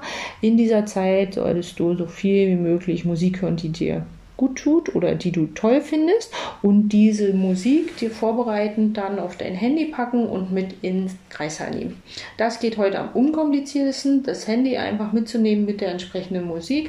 Entweder packst du Kopfhörer mit ein oder ihr packt einen kleinen Mini-Lautsprecher mit ein. Das ist durchaus zugelassen und gar kein Problem. Und dann hörst du in der Geburtszeit, wenn die Wehen dich nicht mehr so entspannt lassen, diese Musik und diese Musik wird dich dann schneller wieder in die Entspannung bringen als ohne diese Musik. Es gibt natürlich immer die Möglichkeit, dass du keine Musik bei hast und wenn ein Abspielgerät da ist, dann bietet man dir gerne auch Best of Panflöte an oder diese Meditations-Entspannungsmusik und das ist ja durchaus so, dass das manche Leute auf die Palme bringt und nicht entspannt. Also ich kann dir nur äh, empfehlen, deine eigene Musik mitzunehmen. Wichtig ist auch, dass du deine Musik mitnimmst und nicht die Lieblingsmusik deines Mannes, deiner Freundin oder sonst wen, sondern es sollte deine Musik sein. Und wie öfter du die vor der Geburt gehört hast, umso schneller wird sie sich unter der Geburt entspannen. Warmes Wasser entspannt. Das weißt du sicherlich. Also es gibt mehrere Möglichkeiten. Du kannst bei der Aufnahme in der Klinik, wenn du noch in diesem Stationszimmer bist und noch gar nicht im Kreißsaal bist, duschen gehen. Und geh so viel und so reichlich duschen, wie es geht. Es kostet nicht dein Wasser, aber es entspannt dich gut. Ja, ähm, du kannst unter der Geburt natürlich in die Badewanne gehen und da entspannen. Der Riesenvorteil ist, dass die Badewanne, wenn du schon Wehen hast, das warme Wasser die Geburtswehen verstärkt und regelmäßig macht. Auf der anderen Seite das Wasser dich aber entspannt. Und dann hast du genau das, was wir an einem anderen Punkt schon mal angesprochen haben, diese Waagschale zwischen guter Entspannung und kräftigen Wehen. Du brauchst ja von beiden gleich viel. Und das ist in der Badewanne am allerschnellsten und einfachsten umzusetzen. Ein großes Plus von der Badewanne ist noch, dass du quasi ganz schnell die Position vom Vierfüßlerstand in Rückenlage auf rechte, auf linke Seite ins Sitzen und wieder zurück ändern kannst und unheimlich mobil bist. Und dann haben wir wieder dieses, du wirst dein Kind schon durchs Becken schaukeln, ähm, wieder mit im Boot. Genau. Sollte es mit der Badewanne nicht so dein Ding sein, mit dem Duschen auch nicht, dann lass dir einen Gern Kern oder ein Gelkissen geben, um dir das in den Nacken, äh, in den Rücken zu legen Schau, dass du dich warm genug anziehst. Ich würde in die Kliniktasche so eine ganz kuschelige Decke mit reinpacken oder äh, eine kuschelige Jogginghose und eine längere Strickjacke. Ähm, Hoodies sind ein bisschen blöd, weil man manchmal schnell an dich und deinen Körper ran möchte. Und da muss ich erst den Kopf über ähm, also den Pullover über den Kopf ziehen und du hast noch einen Zugang und ein Kabel irgendwo dran. So eine Strickjacke macht sich tatsächlich am besten. Und wenn die ein bisschen flauschiger und länger ist, ideal. Muss jetzt nicht losrennen und eine kaufen. Guck erstmal im Bekannten- und Freundeskreis, ob dir einer eine borgen kann. Und auch diese Jacke, diese Jogginghose, wenn du das zur Geburt anziehen möchtest, würde ich vorher viel und reichlich anziehen aus zwei Gründen. Das erste ist, es ist dir dann bekannt und für dich nicht fremd. Also wenn du dir eine Jacke ausborgst bei jemandem, weil du keine Jacken hast, die mit dickem Bauch noch passen, dann, dass du diese Jacke einfach auch vorher regelmäßig trägst und dass diese Jacke und diese Hose natürlich auch nach Mama riechen, wenn du dann das Baby auf dem Bauch hast. Ja? Genau. Was kann dich auch gut entspannen? Im Zusammenhang mit kräftigen Wehen ist die Entspannung dann die Form der Bewegung. Ja, kannst du dir vorstellen, wenn du so auf dem Rücken liegst oder auf einer Seite liegst, das wirst du sicherlich auch, wenn du jetzt im ähm, Bett schon liegst zur Nacht, merken immer mehr, dass wenn du auf einer Seite liegst, weil das Baby sich da gut eingekuschelt hat, dass du dann quasi ähm, so die, die, die Hüfte ein bisschen wehtut oder der untere Rücken wehtut, ja, weil man so einseitig mit dem Gewicht der Schwangerschaft auf einer Stelle liegt. Und das passiert unter der Geburt mit den Wehen natürlich auch recht häufig. Dazu kommt, dass Krankenhausbetten mega unbequem sind. Die sind richtig hart und unbequem, weil sie im Notfall natürlich auch für eine Reanimationssituation eine gewisse Festigkeit bieten sollen und nicht ähm, butterweich sein sollen. Und da hilft es zu entspannen, indem du in Bewegung gehst. Das kannst du in mehreren Varianten machen. Die eine Sache ist, dass du dich aufs Bett kniest, über die aufgestellte Rückenlehne und dich so aushängst. Die andere Variante ist, dass du dich am Bett hinsetzt und in das Tragetuch, was am der Decke meistens hängt, dann auch aushängt. Du kannst dich neben das Bett stellen, stell dir das Bett nach oben, so auf Bauchnabelhöhe und höher und dann legst du dich über das Bett. Das Wände, wie ich immer sage, Tage auf einer Milchbar liegst und ähm, ähm, einfach der Gang zur Toilette alle zwei Stunden. Das ist eine Sache, die solltet ihr euch unbedingt merken. Die kommt aber in dem Bereich, ähm, wenn ich mit der Begleitperson nochmal die speziellen Sachen durchspreche, nochmal wieder. Alle zwei Stunden muss die Blase leer gemacht werden, sprich, du musst auf Toilette gehen und Pipi machen. Da geht es jetzt nicht auf die Minute genau, aber wenn man dann vier Stunden lang nicht Pipi machen war, dann braucht man sich nicht wundern, warum das Baby nicht ins Becken rutscht. Die Blase nimmt mit ihrem Volumen, mit dem Urinvolumen so viel Platz weg, dass sie sich Kindskopf groß vor das Köpfchen legen kann und dann ist natürlich der Weg nach unten blockiert und das ist Mist. Volle Blase, Wehenbremse. Kalte Füße, Wehenbremse. Da haben wir noch einen zweiten Merksatz aus einem Hebammenlehrbuch und wenn ihr die beiden berücksichtigt, habt ihr schon die halbe Miete. Genau. So, das wären eigentlich so die Sachen zur Entspannung. Eine andere Sache ist noch, dass ihr natürlich mit der Entspannung auch ähm, oder mit Massage arbeiten könnt, um in die Entspannung zu kommen. Bei der Massage würde ich immer nur mit der Hand auf Kleidung massieren, wenn ich kein Öl benutze und sonst auf der nackten Haut immer in Zusammenhang mit einem Öl. Um Hautunverträglichkeiten zu vermeiden, kannst du da auch das Schwangerschaftsöl was du in der Schwangerschaft hattest, einfach mitbringen in Kreissaal und das benutzen. Dann wissen wir, dass das funktioniert und dann ist das auch der Weg offen für die Massage sozusagen. Genau. Ob du dann so einen Igelball oder Tennisball im Rücken magst, das probierst du aus. Auch das könnt ihr schon vorher üben. Da werde ich aber im Vorfeld auch nochmal in einem Podcast-Teil darauf eingehen.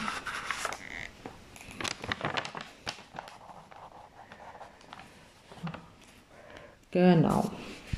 Subi. Das war's zur Entspannung und natürlich auch eine mentale Entspannung. Ich kann mein Baby gebären. Ich schaffe das. Es hilft überhaupt gar nicht, wenn du in der Wehe liegst und jammer, jammer, jammer, mecker, mecker, mecker und dann äh, total verspannt bist. Du musst halt immer wieder gut entspannen und ähm, nicht warten in der Pause, oh, da kommt die nächste Wehe, ich schaffe das nicht und ich kann das nicht, sondern super, die Wehe habe ich geschafft, die kommt nie wieder in meinem Leben. Die habe ich super gemeistert. Ich genieße meine Pause, ich erhole mich jetzt und dann kommt die nächste Wehe. Und ich weiß jetzt, wie weit und wie stark die Wehen sind und da muss ich mich nicht verrückt machen für die nächste Wehe. Und wenn du eher so positiv daran gehst, jede Wehe bringt dich dein Kind ein Stück näher, dann wirst du besser mit den Wehen zurechtkommen, als wenn du die Wehenpause, deinen Urlaub deine Erholungsphase damit vergeudest, dich darüber aufzuregen, dass die letzte Wehe, die nie wiederkommt in deinem Leben, wehgetan hat. In der Wehe darf man immer meckern, darf man immer schimpfen. Wehe ist ein sehr energetischer Prozess und da darf man auch laut sein. Aber in der Pause solltest du so schnell und gelassen wie möglich in deinen Atem kommen, der dich beruhigt, in deine Zuversicht kommen, auch, ähm, dass du das schaffen wirst und einfach auch für dich diesen Moment genießen, Urlaub machen und Pause machen. Hier ist ein toller Zeitpunkt, auch mal einen Witz anzubringen oder ein flottes Sprüchchen.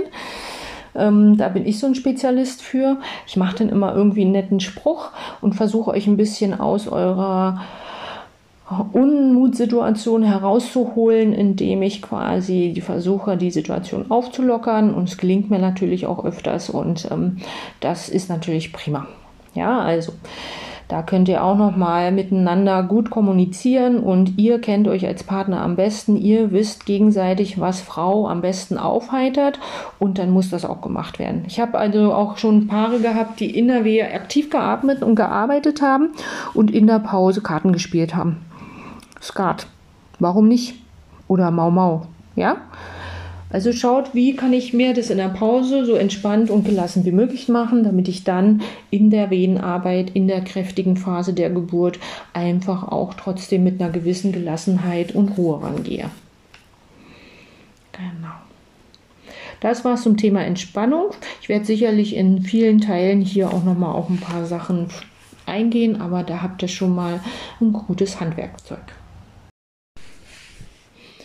Nachdem wir jetzt schon einige Dinge besprochen haben, die dich geheimnisvoll umwogen auf dem Weg zu einer guten Geburt bringen, gibt es jetzt noch ein paar Dinge. Eine Sache, die wirklich sehr wichtig ist, schaffe dir eine gute Basis.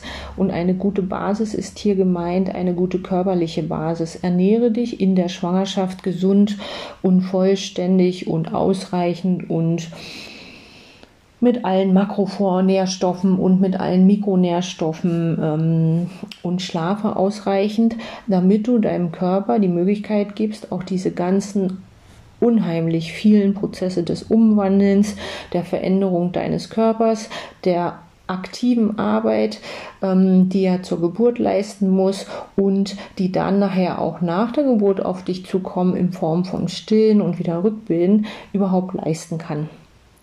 Eine gute Basis schaffst du dir durch eine ausgewogene Ernährung. Manchmal ist man sich selbst ein bisschen im Weg durch Eigenlieben und Vorlieben. Das mag ich nicht, das kann ich nicht essen, das schmeckt mir nicht. Oder ihr seid in so einer Unverträglichkeit. Oder es ist zum Beispiel so, dass das Baby dir den Platz wegnimmt und du kannst gar keine ähm, ausreichenden ähm, Mahlzeiten mehr zu dir nehmen. Ähm, achte darauf, dass du da immer auf einem guten Stand bist. Wenn du Dinge isst, dass du auch sehr ausgewogen isst, dass du also auf diese leeren Lebensmittel, die irgendwie nur eintönige Kohlehydrate bringen, es gibt also diese guten Kohlenhydrate, um es mal kurz anzusprechen, die in Form von Ballaststoffen äh, dem Körper auch nutzen. Aber der klassische, das klassische Kohlehydrat, der Zucker, ist ein leeres Lebensmittel. Ja, außer Kalorien bringt es keine essentiellen Baustoffe. Der Körper benötigt 47 Baustoffe aus der Nahrung, um alle Lebensprozesse im Körper aufrechtzuerhalten. Diese sind essentiell, wie man immer so schön sagt. Also die brauchst du auch tatsächlich jeden Tag. Und wenn ich eben überwiegend Zucker esse, dann fülle ich meinen Körper zwar mit Kalorien, aber diese Baustoffe sind nicht darin enthalten. Also achte auf gute Eiweiße, gute Fette gute Kohlehydrate, mische das Ganze auch noch mit guten ähm, Mikro- und ähm, Spurenelementen, Mikronährstoffen und Spurenelementen. Wenn du weißt, ich bin ein sehr eintöniger Esser, ich esse immer das gleiche, morgens, mittags, abends, eine ganze Woche lang. Wahrscheinlich habe ich nicht alle 47 notwendigen Lehr, ähm, ähm, Nährstoffe abgedeckt. Dann ähm, lasse ich auch noch mal beraten, ähm, dass du quasi so ein Schwangerschaftsvitamin- und Spurenelemente-Präparat in der Schwangerschaft dazu nimmst. Wenn du gut aufgestellt bist, kannst du das natürlich auch zusätzlich machen, weil du ja zwei, also einen kleinen und einen großen Stoffwechsel zu versorgen hast, um auch wirklich sicherzustellen, dass genug von dem, was du aufnimmst, auch noch an deinem Baby ankommt.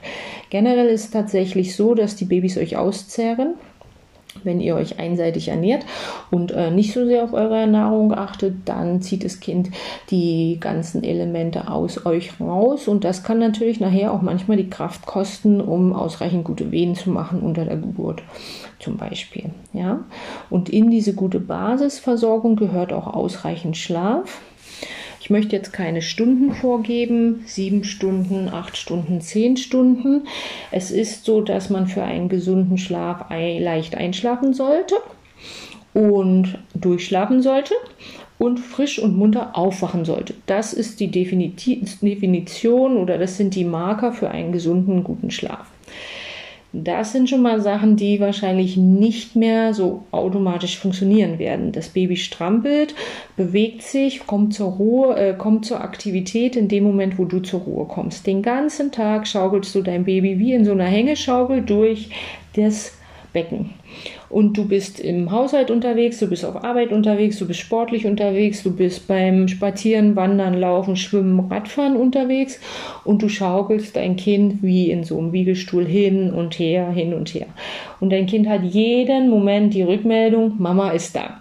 Super, dann hört es dich, hört die Familie, hört deine Umwelt und wenn du abends zur Ruhe kommst, dann schaltet ihr das Geräusch äh, die Geräusche in eurem Haus ab im Sinne von Medien. Ihr redet nicht mehr miteinander und ihr dämmt das Licht und man kommt eben zur Ruhe. Und dann ist das Kind in so einem dunklen, kleinen Höhlchen und denkt so, was nu, sind alle weg, bin ich alleine, hier geht's gar nicht mehr und fängt dann eben meistens an, super, super aktiv zu werden. Das macht natürlich, wenn du zur Ruhe kommen möchtest, dass du unter Umständen nicht mehr gut einschlafen kannst. Hör hier nochmal deine entspannte Musik, nutze die Zeit nochmal für eine Meditation und dann finde deine Ruhe. Das Durchschlafen wird sicherlich aufgrund dessen, dass du gut trinken sollst am Tag, auch ähm, nicht mehr ganz so gut klappen, dass du dann öfter auf Toilette gehen musst. Das ist halt auch so ein Training für die Zeit nach der Geburt. Das Baby wird sich alle zwei bis drei Stunden, anderthalb bis vier Stunden, so ungefähr in den Zeitfenstern, dann seine Nahrung holen, seine Stillmahlzeit einfordern, seine Fläschchennahrung einfordern und das trainiert deinen Körper schon mal auf, die Zeit, die dann kommt. Wenn du morgens aber müde und erschöpft aufwachst, dann solltest du am Tag Tagpausen einlegen. Nun ist nicht jede von euch ähm, so, ähm, so mittags Schlaftyp. Ne? Vielleicht gehörst du zu den Frauen, die sich gerne mittags hinlegen, sich den Wecker stellen, eine Stunde schlafen und dann einfach wieder neue Energie haben für die zweite Phase des Tages und dieses Nachmittagstief durch das Mittagsschläfchen überbrücken. Vielleicht gehörst du aber zu den Frauen, die eben nicht zur Ruhe kommen können oder die, äh, wenn sie einschlafen, so gerädert und geplättet sind, dass sie eben gar keinen Rhythmus oder gar keine Energie mehr haben und eher doch schlechter drauf sind als vorher. Du solltest aber zumindest ein oder zweimal am Tag dich für eine Stunde hinsetzen, mal nicht wuseln, mal nicht arbeiten, mal nicht vorbereiten, mal nicht Sport machen, mal gar nichts machen, sondern einfach nur liegen, lesen oder hören oder gucken. Idealerweise schaltest du nicht gerade dein Handy und Fernsehen ein. Das ist nachgewiesen, dass man damit ganz schlecht zur Ruhe kommt. Vielleicht versuchst du es mit Musik, mit Lesen oder einfach Dösen und deinem Körper eine Mittagspause gönnen. Genau. Zur Ernährung. Ähm, wer jetzt ähm, zum Beispiel Toxoplasmose ähm, negativ hat, der muss ja darauf achten, dass er kein rohes Fleisch isst, ja. Wenn ihr da in der sicher in der Situation Fragen habt, dann wendet euch bitte nochmal so an ähm, eure Frauenärztin, fragt nochmal nach, welche Dinge darf ich denn nicht essen. Hoffentlich hat sie euch da ausreichend im Vorfeld schon mal informiert und beraten. Also da gibt es so einige Dinge, auf die ihr achten solltet. Ja. Aber generell esst gut und regelmäßig, egal welche Gewichtszahl im Mutterpass zum Beginn steht und Gewichtszahl am Ende steht.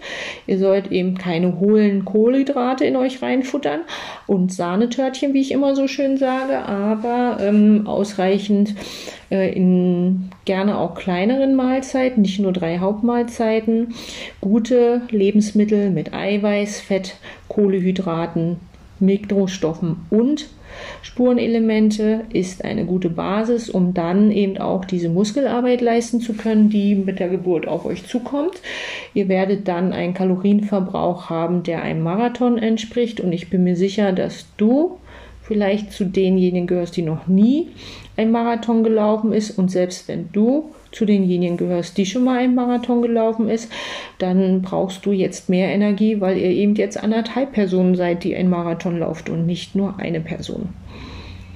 Und wenn ihr euch das bewusst macht, wie viel Energie ihr für den Tag der Geburt braucht, dann braucht ihr euch auch gar nicht zurückhalten, wenn in den letzten vier Wochen eben dann auch ähm, der Appetit normal da ist, auch obwohl ihr vielleicht eine Gewichtsgrenze erreicht habt, die euch nicht ähm, ganz so persönlich gefällt.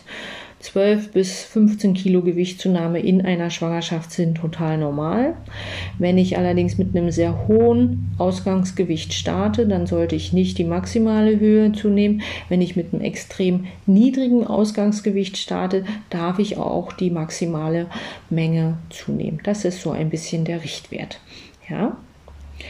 Dann wünsche ich euch guten Appetit und lasst es euch schmecken und ruht euch gelassen und entspannt im Schlaf aus.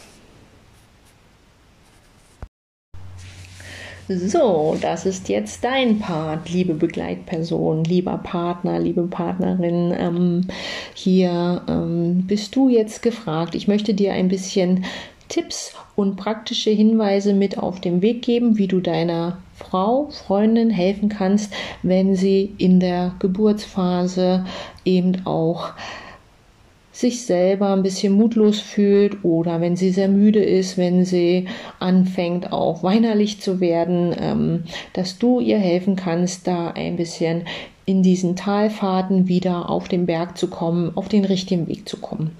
In dem Sinne möchte ich euch beiden hier auch kurz diese Bergführergeschichte ähm, erzählen.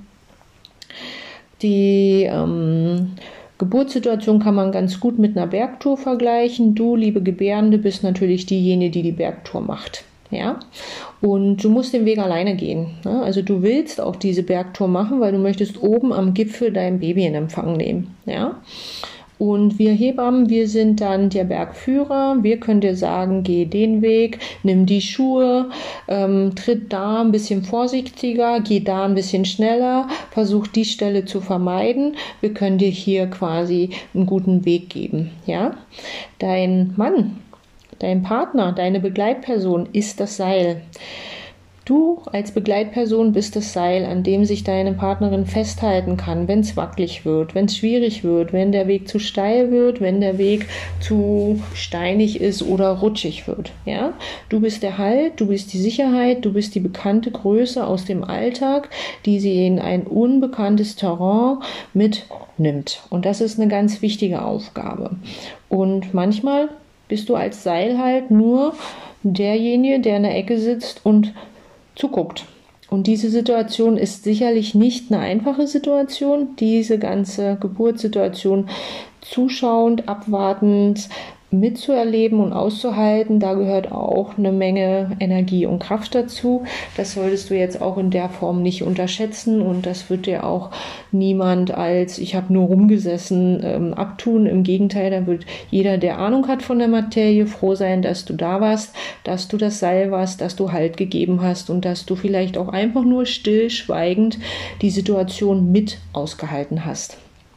Der Arzt wäre in dem Fall die Bergwacht oder die, ähm, ja, die, die Bergwacht mit der medizinischen Versorgung, wenn der Weg irgendwie abgekürzt werden muss oder ähm, es kommt zu einer sprichwörtlichen Verletzung. In dem Sinne, dann ist der Arzt, der Bergdoktor, die Bergwacht da, um dir natürlich so zu helfen, dass du trotzdem am Gipfel ankommst und als Gebärende dann oben am Ziel dein Baby im Arm hast. Und in diesem Bild von dieser Bergtour passt auch tatsächlich wunderbar dieses Bild herein, wenn du da oben stehst und den Weg gemeistert hast, ob nun direkter Weg oder Umweg ähm, mit PDA oder Abkürzung durch den Kaiserschnitt, aus welchem Grund auch immer.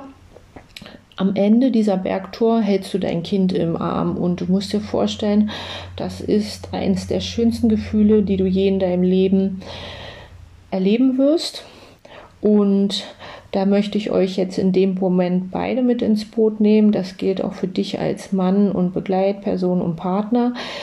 Das ist der schönste Moment in eurem Leben, wenn euer Baby da ist. Und wie oft habe ich es erlebt, dass in dem Moment Glückstränen fließen, ähm, manchmal mehr bei den Begleitpersonen als bei der Gebärinnen. Und ähm, das darf euch auch zustehen, weil ihr habt einen super Job geleistet. Wenn ihr oben angekommen seid auf dem Berg und euer Baby im Arm halten dürft, dann habt ihr in irgendeiner Form hart mit euch selbst und mit den Umständen gekämpft und das ähm, macht natürlich auch ähm, das aus, ähm, dass ihr so ein Glücksgefühl dann haben werdet und ähm, dafür dürft ihr natürlich auch mega, mega belohnt werden mit einem kleinen Kind, dass ihr mit nach Hause nehmen dürft, dass euers ist, dass ihr knutschen dürft und das nur euch gehört. Ja, genau. So, als Bergführer musst du, äh, als, als Seil musst du aber auch ein bisschen was machen hier auf der Bergtour. Und ähm, da möchte ich jetzt mal drauf eingehen. Das Allerwichtigste, was du eben als Begleitperson machen kannst für deine Partnerin, ist, dass du Halt und Sicherheit gibst. Und das zweitwichtigste oder beides eigentlich gleich wichtig ist, du bist fürs Loben, fürs Mut machen und fürs Motivieren da. Wie macht man das? Ganz einfach, indem man nach jeder Wehe sagt, Schatz, das hast du toll gemacht. Aber bitte authentisch und ernst gemeint, ja? Das weißt du ja am besten, wie du deiner Frau, deiner Partnerin zeigen kannst, dass sie es toll gemacht hat. Das darf auch in Form von Küssen sein, das darf in Form von liebevollen Blicken sein, das darf in Form von übermotivierten, sehr engagierten, das hast du toll gemacht und auch die Wehe hast du geschafft gewesen sein. Wichtig ist nur, dass du da in deiner eigenen Person auch ehrlich und authentisch mit dir bist. Das darf nicht gekünstelt, nicht gespielt klingen, aber äh, ähm, das ist was, was viele Frauen, die ich ähm, quasi nachbetreut habe, zum Beispiel bemängelt haben am medizinischen Personal. Wenn die nicht so zufrieden waren mit der Geburtssituation, dann war einer der häufigsten Gründe, die angegeben wurde, die Hebamme hat mich weder mit Namen angesprochen, noch hat sie mir mal auf die Schulter gefasst und hat mich gelobt für das, was ich mache. Die hat nur daneben gestanden und hat medizinische Dinge gemacht. Und da sieht man erstmal, wie wichtig das der Frau in dem Moment ist und wie wichtig das ist, dass sie eben auch immer wieder diesen Zuspruch kriegt. Ich bin ein totaler Fan von Motivation. Ich zelebriere jeden Fortschritt. Also wir haben ja besprochen, der Muttermund geht ein Zentimeter auf, je Stunde. Die Hebamme hat das mal gecheckt. Wir haben irgendeinen Ausgangswert, sagen wir jetzt mal drei Zentimeter. Und dann checkt sie es nachher irgendwann wieder und sagt, jetzt ist acht Zentimeter. Rein rechnerisch müssten ja dann fünf Stunden dazwischen gelegen haben. Und nun waren es aber nur zwei Stunden. Und da kann man schon mal tatsächlich die Hände in die Hand nehmen und klatschen und Juhu sagen und sich freuen und das auch mega zelebrieren, dass in so kurzer Zeit so viel passiert ist. Ja, und das ist ähm, eine Sache, die du als Begleitperson auch gerne mit übernehmen kannst, wenn die Hebamme da so ein bisschen zurückhaltend ist.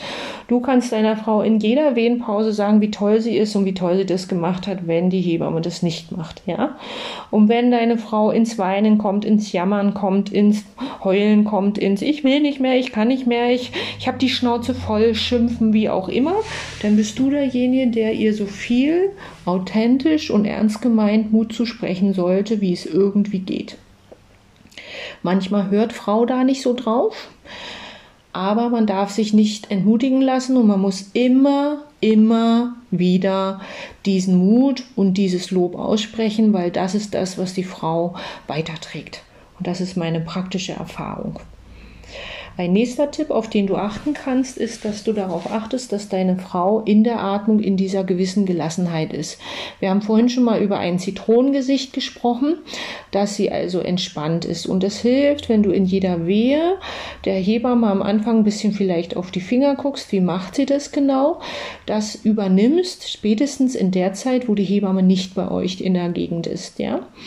Und ähm, ich mache das immer so, dass eine Frau anfängt zu atmen und dann in der Wehe, wenn sie ähm, sehr angespannt ist, dann ist tatsächlich das Atmen langsam ein, kurz und lange aus. Ein und lange aus. Und jetzt lass mal dein Gesicht kurz weich werden, nimm mal die Zitrone daraus, lass mal deine Schultern wieder nach unten und wenn es nur für ein paar Sekunden ist. Und jetzt leg mal den Po wieder ins Bett und halt den nicht fest. Lass den mal ganz los und lange ausatmen. Lange ausatmen. Und ich betone die Ausatmung und ich gebe ihr immer wieder in jeder Wehe zu hören, dein Gesicht loslassen, die Schultern nach unten nehmen, Po ins Bett fallen lassen. Und wenn sie die Füße sehr weit nach oben genommen hat, dann kommen die Füße auch noch ins Bett zurück und lass ganz los. Und wenn deine Frau das dann für ein paar Sekunden in jeder Wehe schafft, dann seid ihr dichter an der Geburt dran, als wenn ihr das nicht gemeinsam macht. Und da darf man auch schon gern wie eine Platte mit Sprung klingen und in jeder Wehe das Gleiche sagen. Das finde ich gar nicht schlimm. Und du wirst es beobachten, dass die Anspannung immer wieder für Sekunden dann auch aus dem Gesicht, aus den Schultern, aus dem Bauch, aus dem Po, aus den Füßen deiner Frau weicht. Und das hilft ihr, und euch, um schneller und gelassener und entspannter an eurem Kind zu sein. Dann eine ganz pragmatische Dinge, Sache, behalt die Uhr ein bisschen im Auge.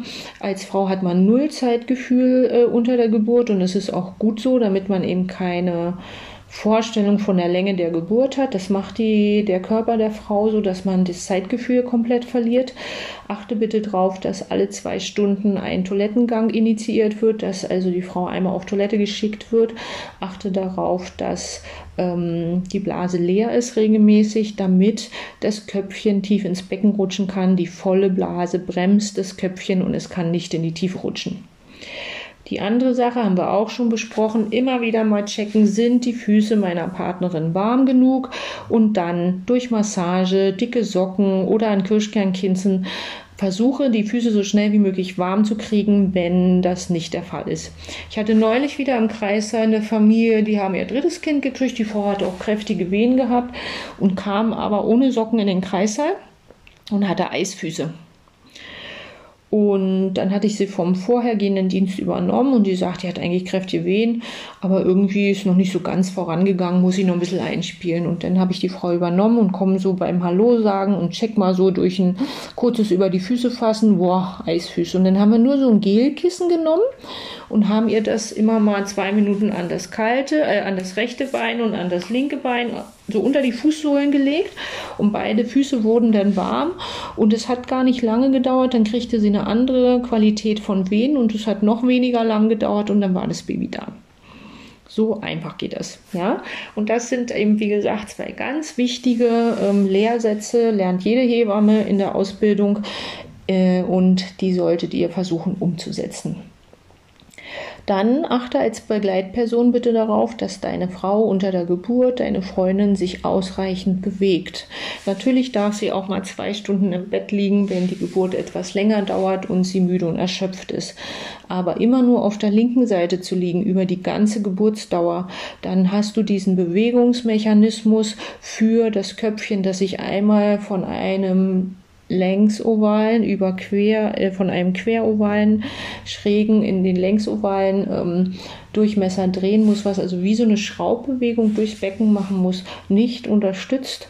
Und da ist es auch an dir, Motivation, fühl dich da wie so ein Fitnesstrainer und power deine Frau an, dass sie dann wirklich auch ähm, sich mal auf die andere Seite dreht, dass sie sich mal auf alle Viere stellt, kommen mal ein paar Wehen raus. Und wenn man es mal zwei, drei Wehen macht, mal was anderes als die 20 Wehen, die man vorher gemacht hat, das bringt enorm viel Dynamik ins Becken, damit das Baby sich durchs Becken drehen kann und schaukeln kann. Dieser Ratschlag ist ganz, ganz, ganz besonders wichtig, wenn aus irgendeinem Grund mit dem Schmerzpegel. Ähm, in der frühen Phase der Geburt, also bei 3, 4, 5 Zentimetern, eine PDA gelegt wurde. Wenn man eine PDA kriegt, ist man unter Umständen relativ immobil am Bett, weil es einige Überwachungskabel dann noch zusätzlich gibt. Ähm, der Blutdruck wird überwacht, man hat diesen Katheter von der Schmerzinfusion hat man bei sich dran. Und ähm, CDG muss dann ähm, überwacht werden. Nicht immer ist das ein kabelloses Gerät und da ist eben schnell so eine Bewegungslosigkeit drin. Ne? Dann liegt man auf einer Seite und dann bleibt man da eben auch liegen. Und um hier die Geburt einfach nicht zu bremsen und auszunocken, ist es wichtig, dass ihr da auch immer wieder mal achtet, dass eben nach einer halben Stunde, spätestens Stunde einfach auch mal mit dem Popo und dem Bauch auf die andere Seite gewechselt wird und dann mal wieder zurück. Ja, wenn man das Baby durchs Becken schaukeln muss, weil es nicht den richtigen Weg findet, dann würde man alle zwei, drei Wehen einmal von der rechten auf die linke Seite wechseln. Das ist sicherlich mit Wehen und dicken Schwangerschaftsbauch und vielleicht schon auch einigen Stunden Geburt auf dem Rücken ähm, nicht gerade das beste Fitnessprogramm für den Tag, aber ein sehr sinnvolles und effektives. Also, das wäre so ein Tipp, den du auf jeden Fall berücksichtigen solltest. Bei der Atmung und der Entspannung ist es immer wichtig, dass du das Gesicht deiner Frau im Auge behältst. Wenn das zusammengekniffen ist wie eine Zitrone, dann weißt du, der Beckenboden ist fest und es ist viel Widerstand gegen die Wehentätigkeit. Das Köpfchen möchte gerne öffnen und dehnen und nach unten rutschen, aber wird durch die Muskelkraft der Frau aufgehalten. Und da ist deine Aufgabe immer wieder auch, entspann dein Gewicht, lass mal dein Gesicht ganz weich werden, mach es ganz locker, lass mal ein bisschen die Falten aus dem Gesicht loszulassen. Und manche Frauen können das nur so für ein paar Sekunden und dann geht es wieder in die Zitrone. Aber drei mal vier Sekunden ohne Zitrone ist besser als die ganze Zeit ein Zitronengesicht. Und das ist ganz lustig. Ich mache das ja auch sehr gern und sehr oft. Und manchmal fangen die Frauen dann wirklich auch an zu lachen, weil sie das dann irgendwie, sie wollen gar nicht wie eine Zitrone aussehen. Sie möchten ja auch motiviert mitmachen, aber zwischendurch geht es nicht. Und in diesem Widerspruch, der im Körper entsteht, entsteht auch manchmal eine richtig lustige Lachsituation. Ähm, auf der anderen Seite kannst du eben auch durch Massage diese Anspannung am Körper lösen, indem du ähm, sagst, lass mal dein Gesicht los und dann nimmst du deine Hände und streichst mit den Händen von den Schultern über die Arme nach unten aus oder von den Schultern über den Rücken bis tief zum Becken oder vom Po mit den Händen bis zum Oberschenkel, Knie nach unten streichen oder vom Po über den ähm, Rücken so nach unten ausstreichen. Ja, damit kann man diese Entspannung super, super, super vermeiden. eine Sache, wo du auch immer gucken kannst, durch diese vielen Bewegungswechsel oder wenn die eben auch nicht da sind, ist, dass du deiner Partnerin ähm, ganz viel Möglichkeiten gibst mit den vorhandenen Kissen, Decken und Polstermöglichkeiten, immer in der richtigen Position zu sein. Der Kopf sollte nicht extrem abgeknickt sein, sie sollte nicht so im Hohlkreuz liegen, sie sollte einfach mit der Körperlänge vom Kopf, Rücken, Becken immer relativ in einer Ebene liegen. Ja? Also wenn der Kopf so abgeknickt ist oder der muss immer so hochgehalten werden, weil das Kopfkissen nicht richtig unterm Kopf liegt, das ist alles entscheidende Kraft, die aus dem Körper rausgeht, die nachher fürs Ende der Geburt fehlt. Bei der Geburt mm, wenn du dir das zutraust und vielleicht auch da eben die Dinge direkt siehst, die du nicht sehen möchtest, könntest du aber eben auch beim Stützen des Beines halten. In Seitenlage hat euer Baby nur eine Rechts- oder Linkskurve, um das Schambein und das Steißbein zu gehen. Das ist tausendmal besser, als wenn ihr zur Geburt ähm, quasi die Rückenlage habt, deine Frau auf dem Rücken liegt und das Baby berghoch auf die Welt bringen muss. Das dauert richtig viele Wehen und richtig lange. Da ist keine Schwerkraft mit im Boot. Das ist nicht die günstigste Gebärposition. Und auf der Seite ist es oft so, dass man Platz braucht und das obere Bein eben gehalten werden muss. Und ähm, wenn du dir das zutraust, kannst du das quasi gerne mit übernehmen. Wenn du das dann nicht so sehen kannst, dann ähm, musst du manchmal trotzdem festhalten, weil man niemand anders hat und nicht immer als Hebamme, ich muss ja auch ein paar Handgriffe da machen, ähm, ähm, kann ich das dann in dem Moment halten. Dann äh, würdest du aber dich zumindest mit den Augen schließend aus der Situation rausnehmen oder eben mit dem Kopf in die andere Richtung gucken. Ja. Genau. Und sonst nutzt einfach die Pausen, um gemeinsam viel Spaß zu haben. Es ist der nullte Geburtstag eures Kindes und der nullte Geburtstag darf zelebriert und gefeiert werden. Und da dürfen gerne Späße gemacht werden und lustige Sprüche. Es soll aber alles in dem Maße sein, dass es deiner Frau gut geht. Und die Musik nicht vergessen. Ihre Lieblingsmusik darf den ganzen Tag dudeln, hoch und runter. So, ich denke, damit hast du ein bisschen Handwerkzeug an die Hand gekriegt, ganz praktische Dinge, die du wirklich machen kannst. Und ja, besprecht euch nochmal, wie ihr das so handhaben wollt im Sinne von ähm, ja, wie, was meine ich jetzt eigentlich damit? Ähm, nee, also ähm, nur so, wie sehe ich die Geburt, was erwarte ich von der Geburt, wie, wie ist mein, mein Ding so? Also ähm, es, es macht auch Sinn, dass ihr euch beide einfach austauscht. Das ist das, was ich jetzt sagen möchte, dass ihr euch austauscht, ähm, wie ihr die Geburt seht und was ihr erwartet, was da kommt, dass ihr euch einfach abstimmt in diesen Dingen, wie man sich gegenseitig helfen kann. Ja, vielleicht möchte deine Partnerin auch einfach nur ihre Ruhe haben und sagt, du am liebsten wäre mir, du sitzt mit einer Zeitung in der Ecke und wartest, bis ich fertig bin. Und das solltest du wissen. Und wenn sie das so möchte, dann bist du auch derjenige, der in der Zeitung, äh, in der Ecke Zeitung sitzend sitzt. Zeitungslesen sitzt, so wollte ich sagen. Ja. Und wenn sie aber auch erwartet, oh, hilf mir durch, ich habe Angst, dass ich mich nicht ausreichend entspanne, ich habe Angst, dass ich nicht in die Atmung komme und, und, und, dann bist du eben auch der Geburtsbegleiter, der ihr beim Atmen, bei Entspannen, beim Motivieren hilft. Und das wäre dann das beste Miteinanderspiel. In diesem Sinne wünsche ich euch eine wunder, wunderschöne Geburt und natürlich das schönste Babyergebnis auf der ganzen Welt. Jetzt haben wir einige, ähm, viele Dinge schon besprochen. Jetzt möchte ich noch so ein paar ähm, praktische Dinge mit ähm, dir besprechen, ähm, wie zum Beispiel, was nun jetzt tatsächlich in die Kliniktasche kommt und ähm, anschließend auch diese Behördengänge nochmal mit dir durchgehen. Und dann möchte ich gerne mit dir noch Atemübungen und eine Meditation machen. Kofferliste. Ja, was kommt in den Koffer? Also erstens, du willst nicht ins Krankenhaus einziehen. Zweitens, ähm, die meisten Sachen ähm, haben die im Krankenhaus, die müsste man gar nicht mitnehmen. Ja, du brauchst gar nicht so viel. Wenn du dir das aufschreiben willst, dann hältst du auch hier nochmal kurz die Ansage an, holst dir Zettel und Stift und dann machst du dir Notizen. Sonst hast du natürlich, wie bei anderen Dingen, die Möglichkeit, die Teile immer separat nochmal zu hören. Okay. Was kommt in den Koffer hinein? Also generell die Klinikschränke sind klein, der Platz für Taschen ist mager nimm nicht zu viel mit. Du brauchst Kleidung für zwei oder drei Tage. Wenn du zum geplanten Kaiserschnitt gehst, brauchst du Kleidung für fünf bis sechs Tage. Diese Kleidung sollte so aussehen, dass du natürlich Unterwäsche hast und dass du dann bequeme Kleidung hast. Das Haupt oder der Hauptort, an dem du dich aufhältst, ist ein Bett.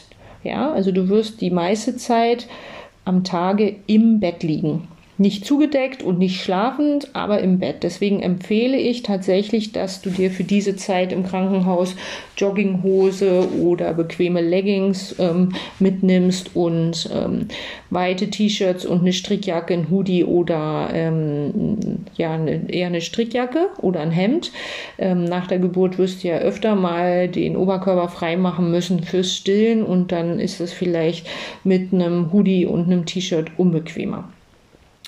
Du solltest dann auf jeden Fall ähm, ruhig für die drei, vier Tage ähm, gerne zweimal oder so Reservekleidung mit haben, weil man nach der Geburt das Wasser, was man für das Weichmachen des Ober, ähm, des Unterkörpers ähm, für die Geburt eingelagert hat, überall im Körper auch wieder ausscheidet und natürlich nicht nur über den Toilettengang, sondern auch über das Schwitzen.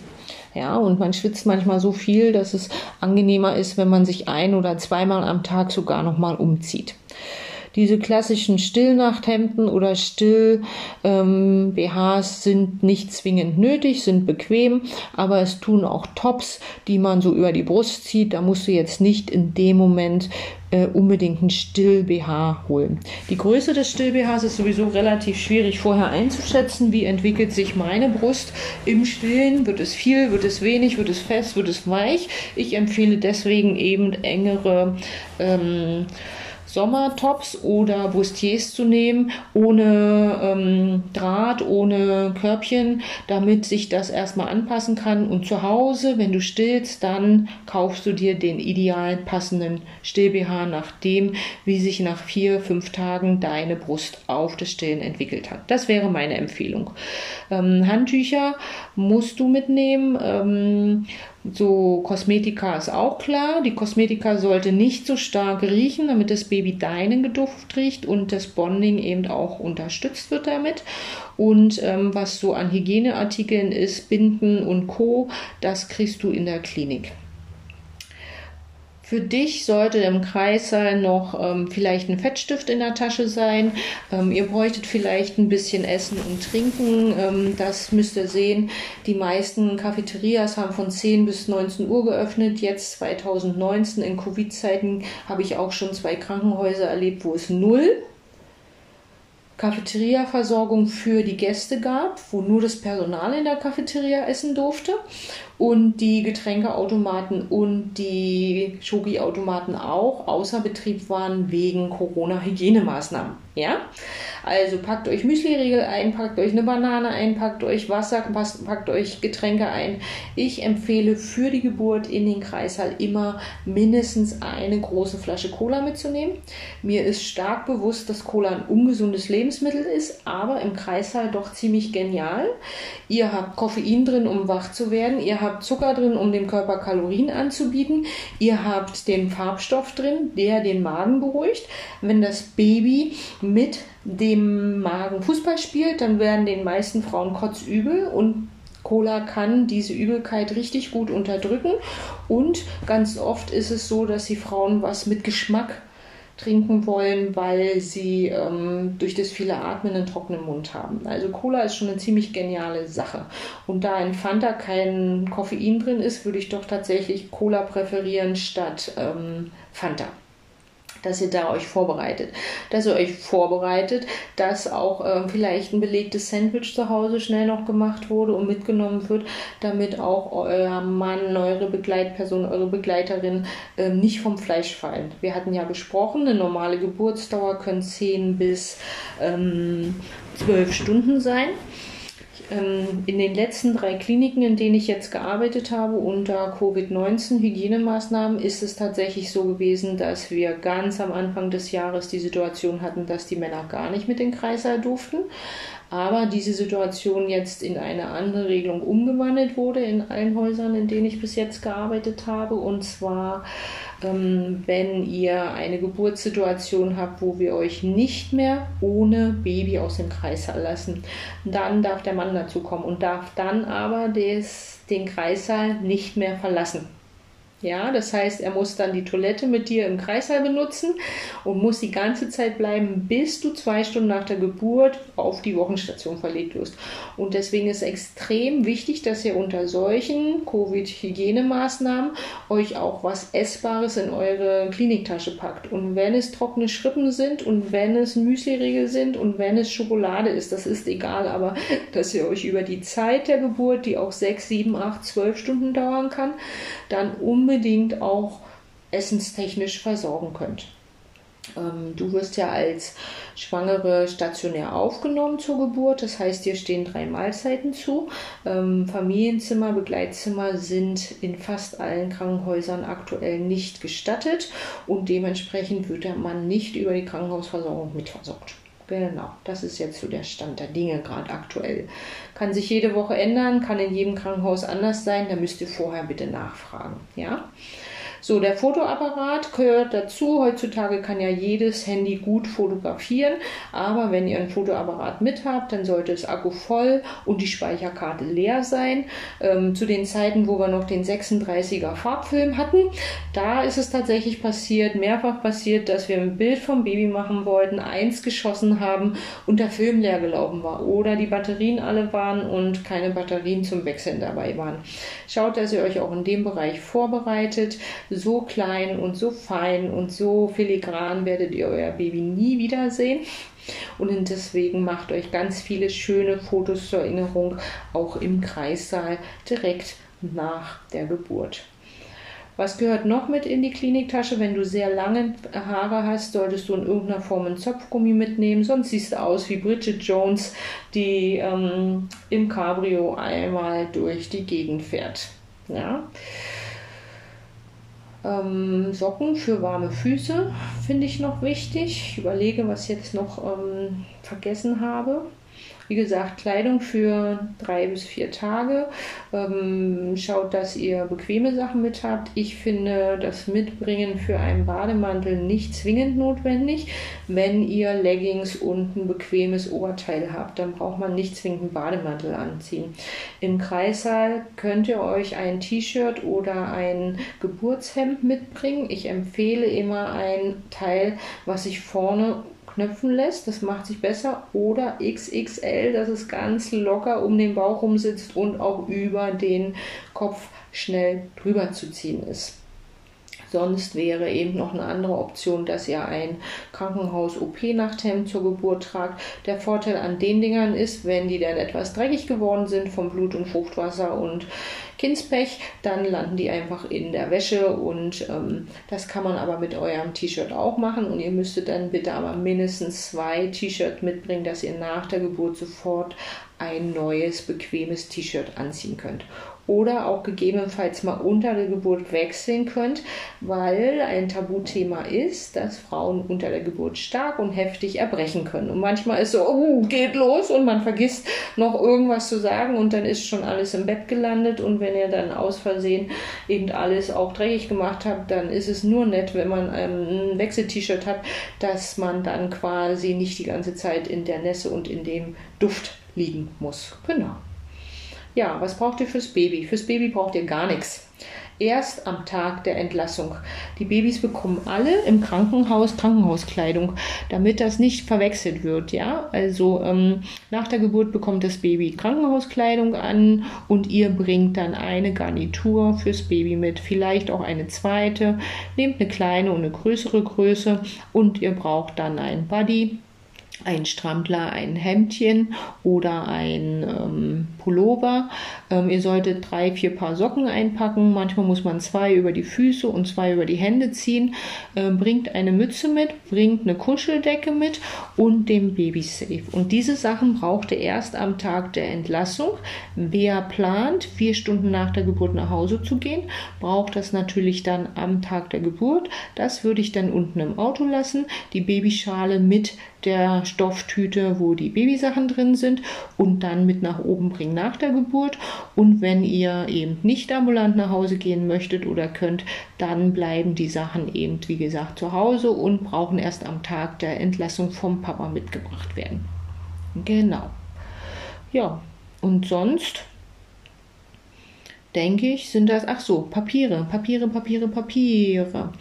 Ihr braucht immer euer Mutterpass, wenn ihr in die Klinik kommt und eure Krankenversicherungskarte, damit wir einmal die Stationsaufnahme machen können für die Klinik und der Mutterpass ist euer Schwangerschaftsdokument, in dem alle Dinge ähm, dokumentiert sind. Ja?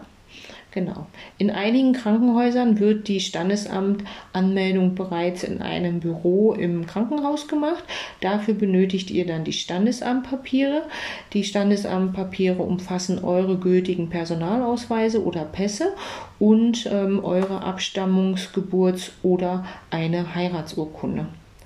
Und diese Papiere müssen im Original vorliegen und werden dann dem Standesbeamten vorgelegt, zusammen mit einer Geburtsanzeige, die ihr nach der Geburt von der Hebamme ausgehändigt kriegt. Und damit geht ihr euer Kind entweder im Krankenhaus im Standesamtbüro anmelden oder ihr bekommt die Bescheinigung und fahrt dann die ersten Tage nach der Geburt direkt ins Standesamt vom Geburtsort. Und von dort aus, wenn das nicht euer Wohnort ist, wird das Baby dann in das Standesamt ähm, zum Wohnort umgemeldet und dann erhaltet ihr quasi auch diese Bescheinigung, dass euer Kind an eurem Wohnort gemeldet ist in Form dieser Haushaltsbescheinigung. Das ist dann ein Zettelchen, den man für das Elterngeld noch benötigt. Genau, ich würde noch ein bisschen Kleingeld mitnehmen für eventuell Kopfhörer, Fernsehen oder sonstige Gebühren.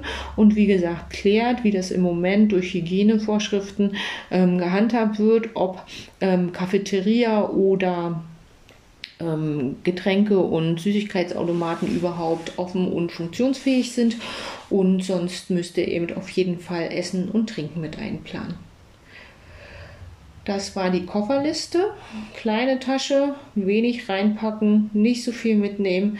Viele Sachen ähm, hat man im Kreissaal gar nicht, braucht man unbedingt gar nicht.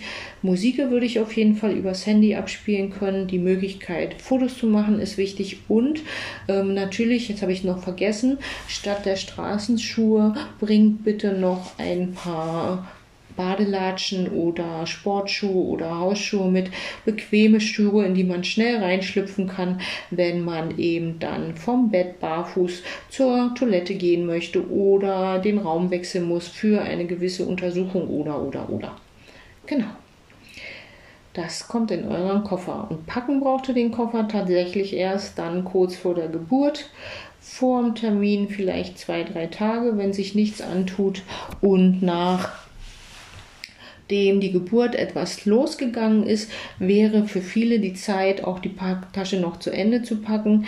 Bereitet euch die Tasche so weit vor, wie es geht, legt euch einen To-Do-Zettel rein, was soll noch alles in die Tasche und dann packt die Tasche nicht zu zeitig. Das ist auch wieder so eine gewisse Ungeduld. Wartet gelassen ab, bis das Baby sich auf den Weg machen möchte und nur weil man alle Taschen und To-Do-Listen abgearbeitet hat, kommt das Baby auch nicht schneller. Wer das aber braucht für seine innere Ruhe, seine sichere Herde, der packt sein Täschchen sechs Wochen vor dem Termin, wie es in jedem bunten Heftchen drin steht.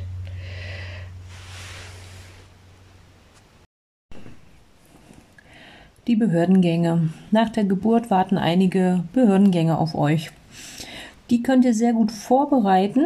Je mehr ihr das schon vorbereitet, und da ist jetzt die Zeit in der 30. bis 35. Woche genau richtig, nochmal alle Papiere durchzugehen, alle Anträge sich zu organisieren, vielleicht das eine oder andere kostenfreie ein Beratungsgespräch bei der Elterngeldstelle zum Beispiel noch in Anspruch zu nehmen oder dann eben einfach auch Erledigungen, die ich vor der Geburt machen kann, ähm, noch ähm, zu erledigen, wie zum Beispiel Vaterschaft und Sorgerechtserklärung diese Dinge dann auch zu erledigen. Und je besser ihr das vorbereitet, dass ihr quasi nur noch die Daten von eurem süßen Baby in die Papiere eintragen braucht, sprich den Namen, das eigentliche Geburtsdatum und die Uhrzeit und dann nur noch ein Tüten wegschicken braucht, umso schneller kommt er dann nach der Geburt tatsächlich an eurer zu beantragenden Gelder oder erhaltet dann entsprechend die Papiere oder die Krankenversicherungskarte oder oder oder. Bitte tragt kein Geburtsdatum mit Kugelschreiber ein. Die Babys sind super, super, super unberechenbar und nur weil ihr gern wollt, dass der geplante Kaiserschnitt an dem und dem Tag gemacht wird, heißt es noch lange nicht, dass euer kleines Mäuschen sich nicht ein oder zwei Tage vorher auf den Weg macht und ihr ungeplant einen geplanten Kaiserschnitt am ungeplanten Tag bekommt. Ja? Habe ich auch oft genug erlebt, gerade in den Familien, wo der Kaiserschnitt aus welchen Gründen auch immer ähm, geplant war. So, euer Kind kommt am Geburtsort auf die Welt und dieses Standesamt in diesem Ort ist zuständig für die Geburtsanzeige. Dafür erhaltet ihr aus dem Krankenhaus, von der Hebamme oder von den Schwestern auf der Wochenstation eine Geburtsanzeige. Diese Geburtsanzeige bringt ihr dann in das entsprechende Standesamt und damit könnt ihr dann die Anmeldung der Geburt machen. Dafür benötigt ihr zwei ähm, gültige Personalausweise und oder Pass, Pass, also nicht und, aber Pässe. Eure Abstammungsurkunden, Geburtsurkunde oder wenn ihr verheiratet seid, eure Heiratsurkunde, alle Dokumente im Original. Auf der Heiratsurkunde sind eure Abstammungsdaten quasi bereits von einem Standesbeamten dokumentiert worden, dass man dann nicht nochmal eine Geburtsurkunde extra bringen müsste. Dann meldet ihr das Baby beim Standesamt an und wenn ihr nicht in diesem Ort wohnt, wo ihr zur Geburt gewesen seid, dann habt ihr quasi einen zweiten Weg und zwar in die Meldestelle zum Standesamt. Und dort am Wohnort wird dann quasi eine kostenlose Ummeldung gemacht und da erhaltet ihr die Meldebescheinigung für den Elterngeldantrag.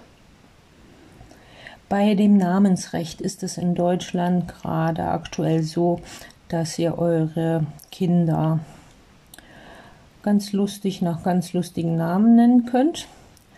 Ein Name sollte geschlechtsspezifisch sein und ihr könnt so viel Vornamen geben, wie ihr lustig seid. Sind Vornamen mit Bindestrich verbunden, ist es ein Doppelname, den man auch als Einheitsname spricht quasi. Sind die Namen nicht verbunden, ist es immer noch so, dass ihr einzelne Namen gibt und dass man die Nennung des zweiten, dritten, vierten weiteren Namens machen kann, aber nicht machen muss. Nach der Geburt sollt ihr quasi dann ähm, diese Anzeige in einer gewissen Zeit auch am Standesamt abgeben. Also da gibt es eine relativ kurze Frist. Das erfragt er aber am besten in dem Krankenhaus und dort gibt es meistens ein Formblatt, was ihr dann mitbekommt, wo diese Dinge alle nochmal mit Uhrzeiten, Telefonnummer, Ansprechpartner beim Standesamt auch an euch herausgegeben werden. Der nächste Antrag, der auf euch wartet, ist der Geld Elterngeldantrag.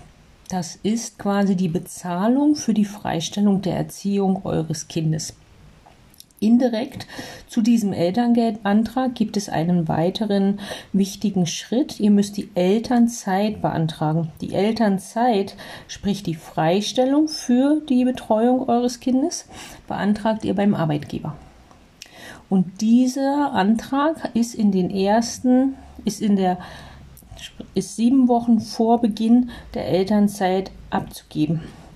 Das heißt, dass die Frauen nach der Geburt ihren Elternzeitantrag beim Arbeitgeber bereits in der ersten Lebenswoche abgeben müssen. Solltet ihr gemeinsam die erste Zeit Elternzeit nehmen, dann betrifft es euch beide.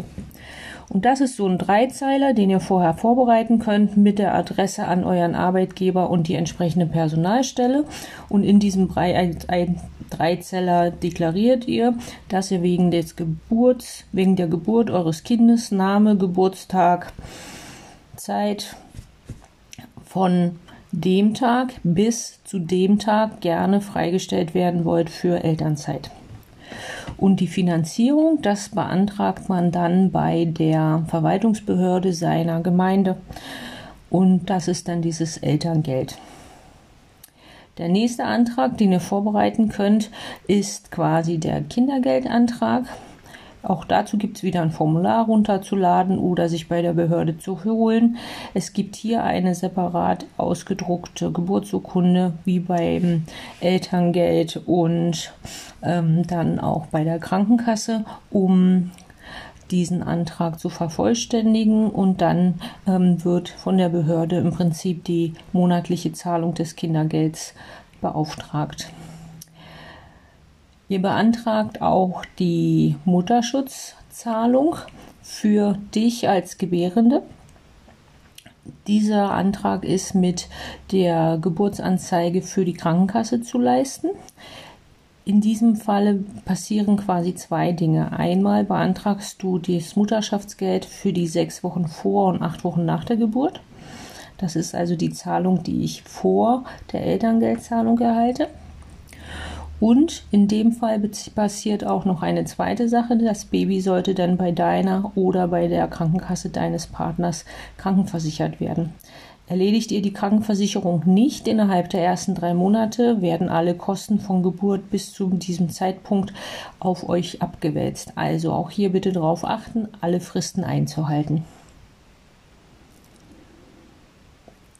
Dann gibt es verschiedene Dinge, die jetzt in dem Sinne kein Geld für euch bringen, aber behördlich geregelt werden können. Seid ihr unverheiratet, könnt ihr eine Vaterschaftsanerkennung machen. In dem Fall übernimmt der Vater natürlich das tolle Recht, mit seinem Kind im Umgang zu sein, aber auch die Pflicht, für das Kind zu zahlen, falls er nicht mehr in der Familie lebt. Dann gibt es eine zweite, Ding, eine zweite Sache, die man regeln kann. Das ist das Sorgerecht. Das Sorgerecht umfasst alle Dinge, die für das Aufziehen, für die Sorge, für das Entwickeln des Kindes gemeinsam entschieden werden können. Regelt ihr im unverheirateten Falle diese Sachen nicht, ist die Mama das alleinige, hat die Mama das alleinige Sorgerecht. Und nur wenn man eine Sorgerechtserklärung abgibt, dann ähm, hat man gemeinsam Sorge für das Baby und entscheidet halt die Dinge über Schulbildung, Religion, Arztbesuche, Klassenfahrten und, und, und gemeinsam. Im verheirateten Fall entfällt die äh, Vaterschaftserklärung, da die Eltern dann beide juristisch die Eltern des Babys sind. In dem Fall ist auch das Namensrecht bereits geklärt. Wenn man heiratet, legt man einen Namen als Familiennamen fest und dieser wird dann an alle Kinder aus dieser Ehe weitergegeben. Das Sorgerecht ist dann gemeinsam und muss nicht ausdrücklich nochmal erklärt werden. Eine andere Sache, die man auch regeln kann, ist, dass ihr dann quasi schon euch vor der Geburt noch erkundigt, wie das dann mit Kinderbetreuungszeiten aussieht. Wenn das Kind erst in drei Jahren in die Kita geht, muss man sich vielleicht nicht gleich kümmern, aber in vielen Regionen ist es auch üblich, dass die Kinder schon mit einem Jahr in die Kita oder in die Krippe gehen und dann solltet ihr euch vor der Geburt schon auf eine Liste setzen lassen, einen Antrag stellen und zumindest dann auch mit Geburt so zeitnah wie möglich diesen Kinderguide, äh, Kinder Betreuungsantrag abgeben, um sich einen Platz zu sichern. Und je besser ihr diese Papiere vorbereitet, im Idealfall habt ihr alle Anträge bereits ausgefüllt. Ihr müsst nur noch das Datum, die Geburtszeit, den Namen eures Kindes eintragen, die Anträge entsprechend eintüten. Die Umschläge sind bereits adressiert und auch frankiert und dann können die so schnell wie möglich weg. Und dann habt ihr ganz viel Familienzeit und müsst euch nicht nach der Geburt mit vielen Behörden, Papieren rumschlagen und wertvolle Kennenlernzeit eures Babys verschenken. Jetzt komme ich noch mal zu einem ganz wichtigen ähm, Thema. Wie entscheide ich echte Wehen von falschen Wehen? Es ist so, dass doch recht viele Familien ähm, mit so einem Fehlstart in die Klinik kommen oder eben ähm, sich melden, nochmal zum Frauenarzt gehen und dort dann meistens mit Tatütata und schnell, schnell in die Klinik geschickt werden, weil die eine oder andere Wehe schon sich auch auf dieser Herztonkurve, dem CTG zeichnet, aufzeichnet, ohne dass eigentlich schon das eigentliche Geburtsgeschehen losgegangen ist. Es gibt vier, fünf Parameter, an denen ihr ganz einfach wie so eine Checkliste ähm, für euch überprüfen könnt. Ich habe unkoordinierte erste Übungs- und Vorwehen oder ich habe Wehen zur Geburt und ich sollte mich auf den Weg in die Klinik machen. Auch hier ist jetzt wieder die Möglichkeit, haltet die Aufnahme kurz an, holt euch nochmal ein Stück Papier und einen Stift und dann schreibt euch die Kriterien auf, hängt euch das an eure Pinnwand oder legt euch das auf eure Kliniktasche und wenn die ersten Wehen kommen, dann checkt ihr diese Parameter ab und habe ich auf der linken Seite für die unkoordinierten Wehen ähm, lauter Kreuze, dann kann ich zuwarten, abwarten und muss nicht in die Klinik fahren. Und habe ich auf der rechten Seite für die echten regelmäßigen Geburtswehen ganz viele Kreuze, dann mache ich mich auf den Weg. Und wann und wie ihr euch auf den Weg macht, würde ich euch jetzt auch erklären. Dann lasst uns beginnen. Unregelmäßige Wehen und echte Wehen. Ähm, beim ersten Kind ist es so, dass selten der Körper ganz viel übt und vortrainiert und dann ähm, wieder aufhört mit der Geburt und einen späteren Zeitpunkt nochmal anfängt. Das ist typischer fürs zweite, dritte, vierte Kind. Aber das gibt es eben auch beim ersten Kind. Beim zweiten, dritten, vierten Kind ist es schon häufiger, dass der Körper unkoordinierte Venen auslöst, die man aber für echte Venen halten könnte und unsichererweise oder einfach dann doch ähm, aus der Überzeugung heraus, man hat schon Geburtswehen, sich auf dem Weg in die Klinik macht und dann stellen die Hebammen im Kreissaal fest bei ihrer Kontrolluntersuchung und dem CDG, reicht noch nicht. Und dann schickt man die Frauen ewig zum Spazieren ums Klinikgelände rum. Es mag im Sommer bei warmem Wetter ganz angenehm sein. Beim Herbstwetter mit Sturm, Schnee und Regen ist immer sehr unangenehm. Ähm, dazu kommt, ähm, nicht jeder von euch wohnt in 10 oder 15 Minuten Auto oder Fußnähe eines Krankenhauses. Einige von euch werden auch über eine halbe Stunde, Stunde, anderthalb Stunden in die nächste Klinik brauchen. Und dann bin ich ein Rad nach Hause geschickt worden. Dann ändert sich die Wehensituation und dann fahre ich wieder zurück und dann bin ich müde und erschöpft, wenn ich mein Baby kriegen soll. Deswegen möchte ich euch gerne ein paar klassische und recht einfache für euch überprüfbare Merkmale mit an die Hand geben. Unregelmäßige Wehen, die noch nicht mein Baby kriegen, sind gekennzeichnet davon, äh, dafür, dass sie unkoordiniert sind. Unkoordiniert heißt, ähm, dass die Wehen unterschiedlich lang, unterschiedlich intensiv und unterschiedlich lange, starke Pausen sind. Und wie kriege ich das raus, wenn ich kein CDG habe und das nicht sehe, indem ich tatsächlich mir ein Stück Papier und einen Bleistift nehme und mental das, was ich spüre, als Kurven auf ein Stück Papier zeichnen würde. Und dann male ich da eine kleine Wehe, habe eine große Pause, male eine große spitze Wehe, habe eine ganz lange Pause, habe eine kleine dicke Wehe, habe noch eine Wehe, habe eine Wehe, die anfängt, aufhört, aber nicht ganz weg ist, wieder anfängt und habe so einen Kamelhöcker. Und immer wenn diese Aufzeichnung mental oder auch tatsächlich von euch auf dem Papier gemacht, ähm, die Schweizer Alpen ergibt, habt ihr unkoordinierte Wehentätigkeit. Ich würde dazu nicht eine Wehen-App nehmen oder ich würde dazu auch nicht so eine Tabelle nehmen, wo ich Zeiten von bis aufschreibe, weil man da bestimmte Kriterien, die ich gerade benannt habe, einfach auch die Intensität der Wehe, sich mit so einem Berg irgendwie zu verdeutlichen, ähm, nicht ähm, wirklich darstellen kann. Regelmäßige Wehen zur Geburt, die ich auf die rechte Seite meines Zettels schreiben würde, haben koordinierte Wehen. Tick, tack, tick, tack, tick, tack. Wie ein Uhrwert. Jede Wehe sieht gleich aus, ist gleich lang mit einer gleich intensiven oder nicht intensiven Pause. Wehe kommt und geht. Wehe kommt und geht. Und der Abstand und die Intensität der Wehen ist gleich stark. Und es ist manchmal kaum unmerklich zu merken, dass der Wehenabstand sich von sieben Minuten auf fünf Minuten verkürzt, weil die Intensität der Wehen so identisch ist. Das sind regelmäßige Wehen. Also unkoordinierte Wehen sind unechte Wehen, koordinierte Wehen sind regelmäßige Geburtswehen. Ein anderes Kriterium ist, dass durch Positionswechsel die Wehen nachlassen. Das ist ein typisches Zeichen für unkoordinierte, unechte, unregelmäßige, noch nicht in den Kreislauffahrwehen.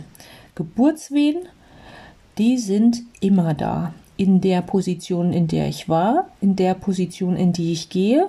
Und ganz krass gesprochen würde ich die wahrscheinlich auch haben, wenn ich Kopfstand mache.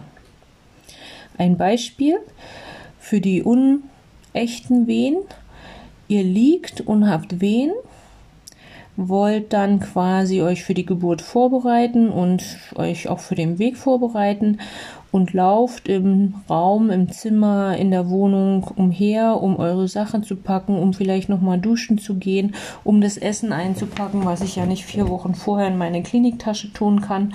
Und während ihr aktiv seid, lassen die Wehen nach. Oder eben auch Arm umgedreht. Im Liegen habt ihr keine Wehen und wenn ihr rumlauft, habt ihr Wehen. Also sobald ich meine Aktion oder meine Position wechsle, verändert sich die Qualität der Wehen deutlich, indem sie nachlässt und verschwindet oder ich hatte gar keine Wehen und die sind wieder da.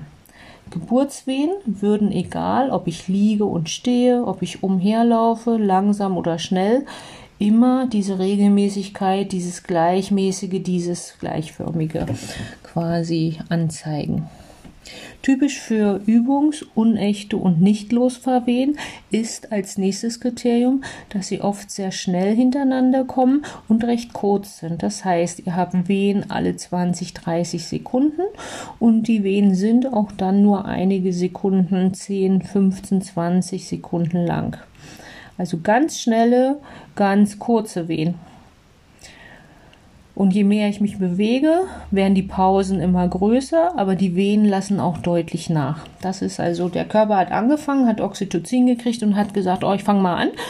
Und dann merkt er, aber zum Weitermachen reicht gar nicht meine Kraft. Und diese kurzen Wehen, ganz bildlich gesprochen, müsst ihr euch so vorstellen, das Kind schwimmt gerade an den Muttermund, kommt wieder zurückgeschwommen, schwimmt an den Muttermund, kommt wieder zurückgeschwommen, schwimmt zurück, schwimmt zurück, schwimmt zurück, schwimmt zurück. Und das macht am Muttermund keine Öffnung und Dehnung, sondern nur so ein Weichmachen, wie wir sagen, so ein Vorbereiten, vielleicht von hinten nach vorne ziehen, dass es sich in der Geburtsposition befindet. Und das ist halt nur ein Vorspiel. Die Geburtswehe kommt der Kopf drückt auf den Muttermund, schiebt den Muttermund immer noch anderthalb Minuten vorbei. Der Kopf schiebt sich am Muttermund vorbei, ist belastet, belastet, belastet und dann geht die Wehe erst langsam wieder zurück. Ich habe eine lange Pause. Das Köpfchen wird auf den Muttermund gedrückt mit der Wehe Belastung, Belastung, Belastung, Belastung und dann lässt die Wehe langsam wieder nach. Und durch dieses kontinuierliche am tiefsten Punkt im Becken geschoben werden in einer kräftigen langen Wehe, kann sich der Muttermund wie ein Rollkragen über das Köpfchen ziehen. Also unechte, unregelmäßige Wehen, äh, unechte Wehen zum Nichtlosfahren sind schnell und kurz und regelmäßige Wehen fangen an, haben schon eine gewisse Länge, eine Minute lang, große Pausen und eine gute Wehe dauert anderthalb Minuten und eine normale Wehenpause dazwischen sind dann eben am Anfang 15 Minuten, dann irgendwann 10, 8, 5 und drei bis vier Minuten. Im Idealfall geht eine Wehe anderthalb Minuten und ihr habt mindestens drei bis fünf Minuten Pause, damit ihr und euer Kind euch auch wieder ausruhen könnt.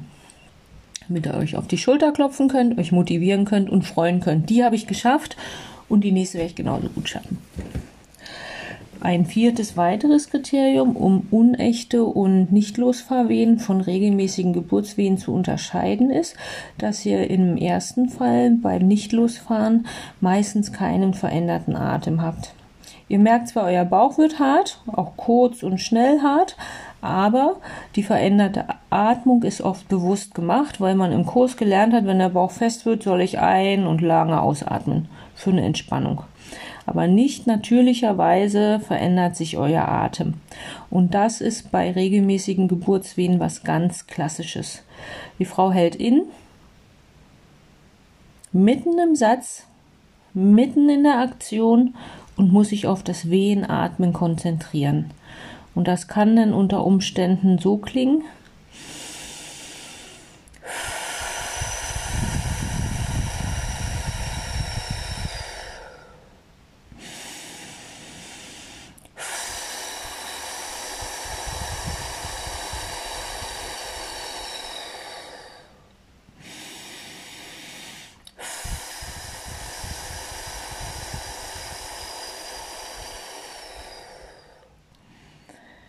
Und erst wenn anderthalb Minuten vorbei sind, nimmst du deine Aktion, die du getan hast, wieder auf und dein Atem beruhigt sich.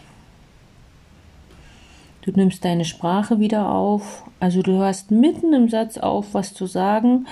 Du hast beim Gassi gehen mit dem Hund mitten ingehalten in der Bewegung und läufst erst weiter, wenn die Wehe wieder vorbei ist.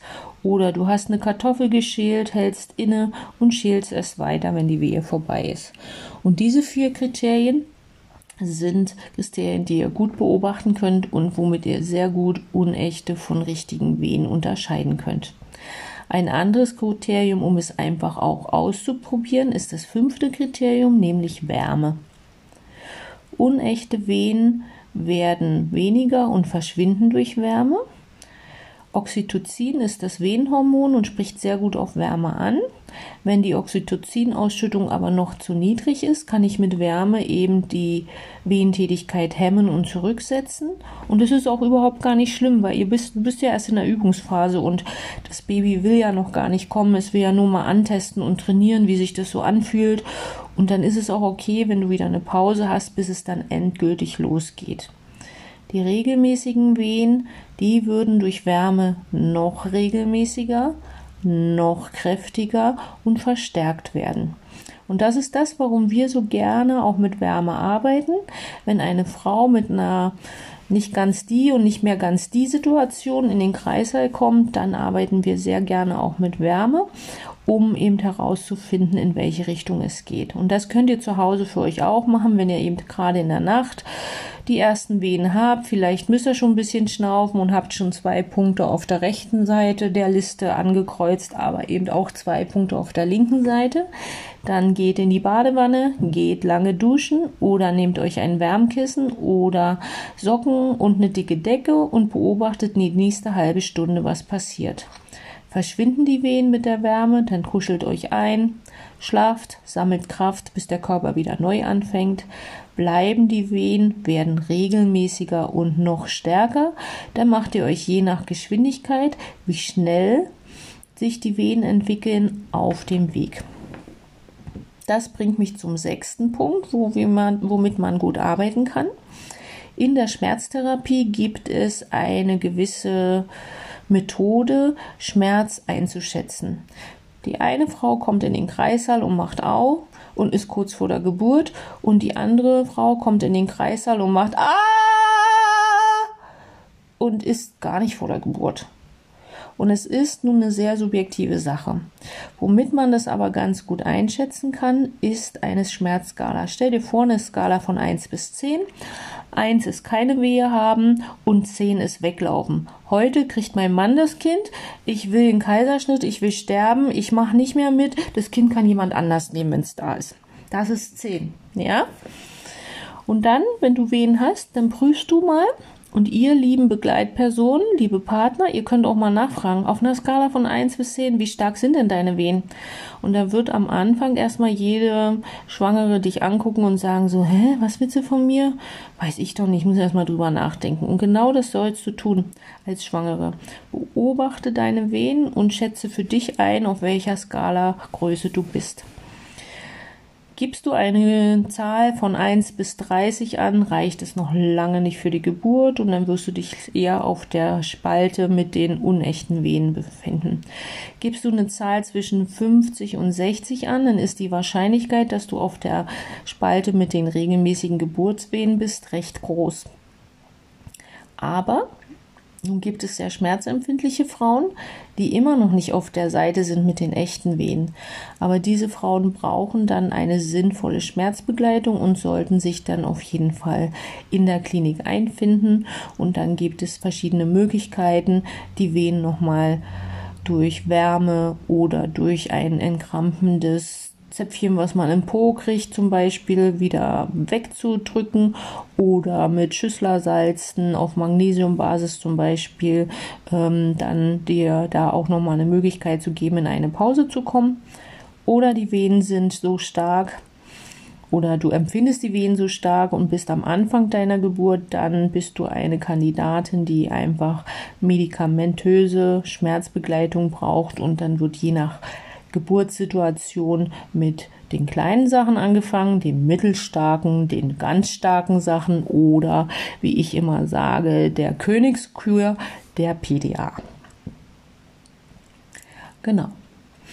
Und wenn du auf einer Skala von 1 bis 50, äh, von 1 bis 10 äh, bei 5 bist, jetzt muss ich noch mal kurz, Leute, ich arbeite manchmal von 1 bis 100 und einem 1 bis 10. Wenn ihr auf einer Skala von 1 bis 10 seid, dann ist äh, natürlich nicht 30 und ähm, diese Sachen richtig, sondern dann ist 3 bis 4 so, dass das eben noch nicht ganz ausreicht. Und ab 5 bis 6 solltet ihr euch auf dem Weg zur Geburt machen. Wenn du auf einer Skala von 1 bis 10 bei 8 bist, dann solltest du dich schnell auf dem Weg machen. Und je schneller sich die Situation von einem Wert von 5 auf 10 ändert, umso schneller müsst ihr in die Klinik fahren. Frage ich nach und der Wert ist 3, habe ich viel Zeit. Ist eine halbe Stunde der Wert immer noch 4, 5, habe ich immer noch Zeit. Ist aber nach 10 Minuten dann der Wert 8, dann macht ihr euch auf den Weg und fahrt schnell in die Klinik. Dann dieser klassische Satz, wenn Sie eine Stunde lang kräftige Wehen haben, dann sollten Sie sich auf den Weg in die Klinik machen. Dann sind acht von zehn Frauen wahrscheinlich zum falschen Zeitpunkt da zu spät oder zu zeitig.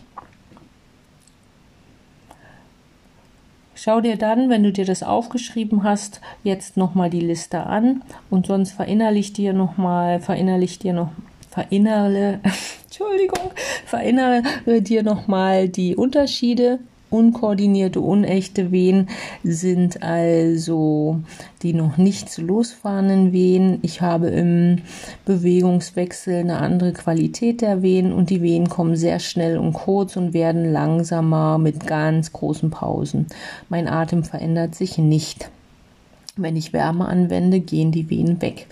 Die regelmäßigen Wehen, die Geburtswehen sind gekennzeichnet dadurch, dass sie regelmäßig sind, dass sie auch bleiben in jeglicher Art des Bewegungswechsels, dass sie meist ganz langsam und wenig anfangen mit langen Pausen und dann immer intensiver und stärker werden. Mit den Geburtswehen verändert sich mein Atem, dass ich ins Schnaufen komme und ohne Schnaufwehen, sage ich immer, bekommt man kein Kind. Und wenn ich Wärme an meinem Körper bringe, dann ähm, werden die Wehen bleiben, sie gehen nicht weg und die Wehen werden stärker und intensiver. Diese Wärmeanwendung, ob das jetzt die Badewanne, die Dusche, die Socken, die Wärmflasche sind oder einfach eine schöne ähm, warme Massage der Füße mit einem Öl, ähm, müsstet ihr schon 20 Minuten, 30 Minuten auf euch wirken lassen, bevor ihr dann eben definitiv eine Richtung sagen könnt. Und somit könnt ihr sehr sicher sagen, ich habe jetzt Wehen zur Geburt oder es sind Übungswehen, die nochmal weggegangen sind. Dann legt euch ins Bett, dann genießt euren Tag, geht nochmal ein Eisbecher essen, wenn es mittags um 12 war. Irgendwann kommt der Zeitpunkt, dass der Körper erneut anfängt und startet. Dann prüft ihr wieder, Vielleicht seid ihr diesmal im richtigen Boot, vielleicht aber noch nicht. Dann wartet und seid geduldig. Und sonst, wenn ihr eben wirklich alle Anzeichen habt und sicher seid, macht euch dann auf den Weg. Hierfür möchte ich euch nur mitgeben, ohne Panik, ohne Stress, gelassen und ruhig. Das ist nicht das erste Mal vorgekommen, dass jemand seine Frau zu Hause vergessen hat, im Fahrstuhl vergessen hat ähm, oder uns ist schon passiert, dass wir in der Schnelle der Zeit den Taxifahrer oder Fahrer bei der Geburt mit zugucken lassen haben, weil wir gedacht haben, dass der Kindsvater, aber der hängt irgendwo auf halb neun und dem war schlecht und jemand anders hat dann, weil der Panik geschoben hat, dann die Frau in die Klinik gefahren und wurde als Kindsvater abgestempelt und hat dann ungewollt eine Geburt gesehen. Also Ruhe und Gelassenheit, checkt die Liste rechts und links und dann werdet ihr relativ gut zu einem vernünftigen Zeitrahmen in der Klinik ankommen. Einen schönen guten Morgen. Beginne deinen Tag mit Achtsamkeit. Mach es dir bequem an deiner Lieblingsposition. Im Liegen noch hier im Bett? Oder vielleicht bist du schon aufgestanden und setzt dich in einen bequemen Sessel oder auf dein Sofa. Schau, wie sich das heute anfühlt.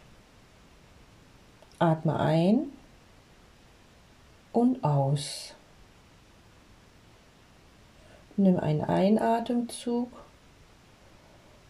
und mit der Ausatmung schließt du sanft deine Augen. Entspanne dein Gesicht, dein Kiefer.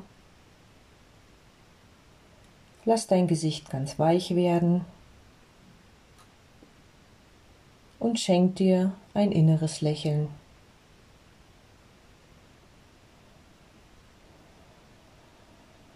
Dieses Lächeln darf sich über deinen ganzen Körper ausbreiten. Atme ein und dann richte deine Aufmerksamkeit auf deinen Atem. Beobachte die Bewegung bei der Einatmung und Ausatmen. Wenn du magst, atmest du durch die Nase ein und durch den leicht geöffneten Mund aus.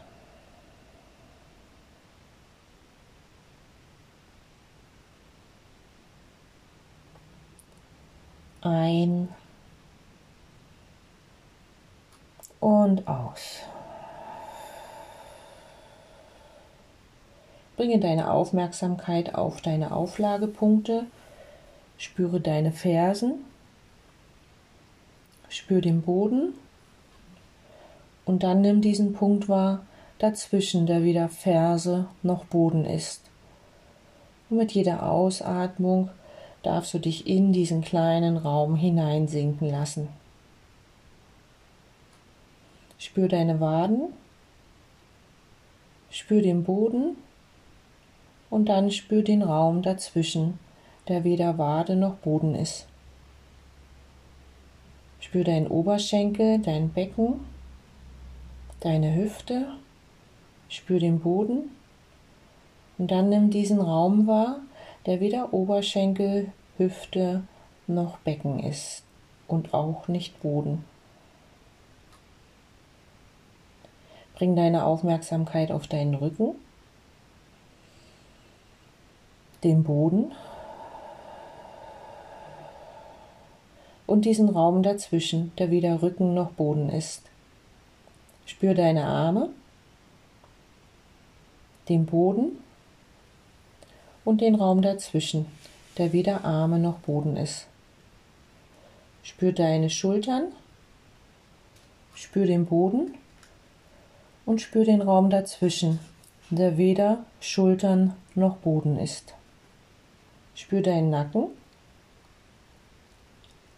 Spür den Boden und spür den Raum dazwischen. Und spür deinen Kopf. Spür den Boden und spür den Raum, der weder Kopf noch Boden ist. Atme aus und lass dich immer wieder in diesen Bereich hineinsinken, wie von kleinen Gewichten gezogen. Erde dich mit jeder Ausatmung, beobachte deine Auflagepunkte und lass dich in diesen Raum hineinsinken, der weder dein Körper noch der Boden ist.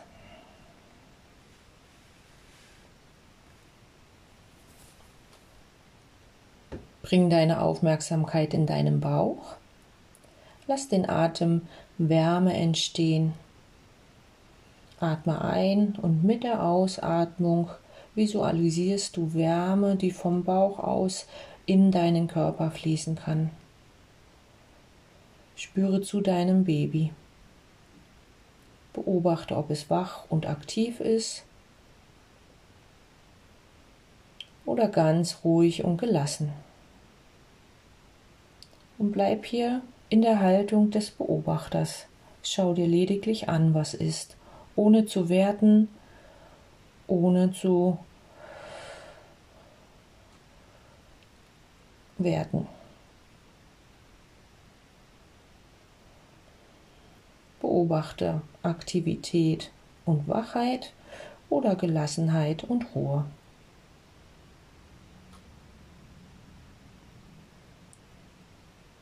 Atme weiter tief und entspannt in deinem Bauch und sei mit der Beobachtung bei deinem Baby. Lass Leichtigkeit und Gelassenheit im Bauch entstehen. Leichtigkeit und Gelassenheit im ganzen Körper. Beobachte aber auch Spannung oder Schmerz. Nimm es wahr, ohne zu bewerten. Es ist völlig in Ordnung. Alles ist jetzt richtig und nichts ist falsch.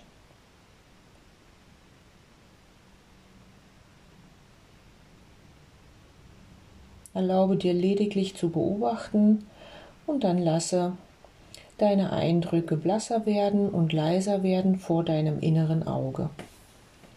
Atme tief ein und aus, ganz gleichmäßig.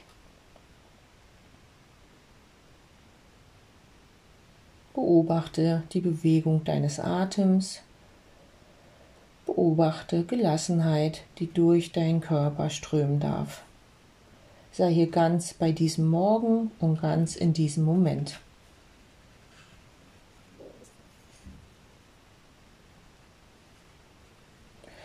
Nun ruf dir die letzte Nacht in Erinnerung und beobachte und erinnere dich, wie dein Schlaf war. Erinnere dich vielleicht auch an deine Träume. Sei hier ganz liebevoll und annehmend in deinen Gedanken und nur beobachtend, nicht bewertend.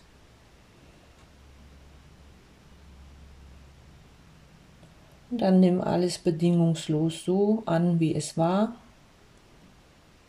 und lass diese Gedanken auch wieder blasser werden, auch die Emotionen und sich weiterziehend von dir verabschieden.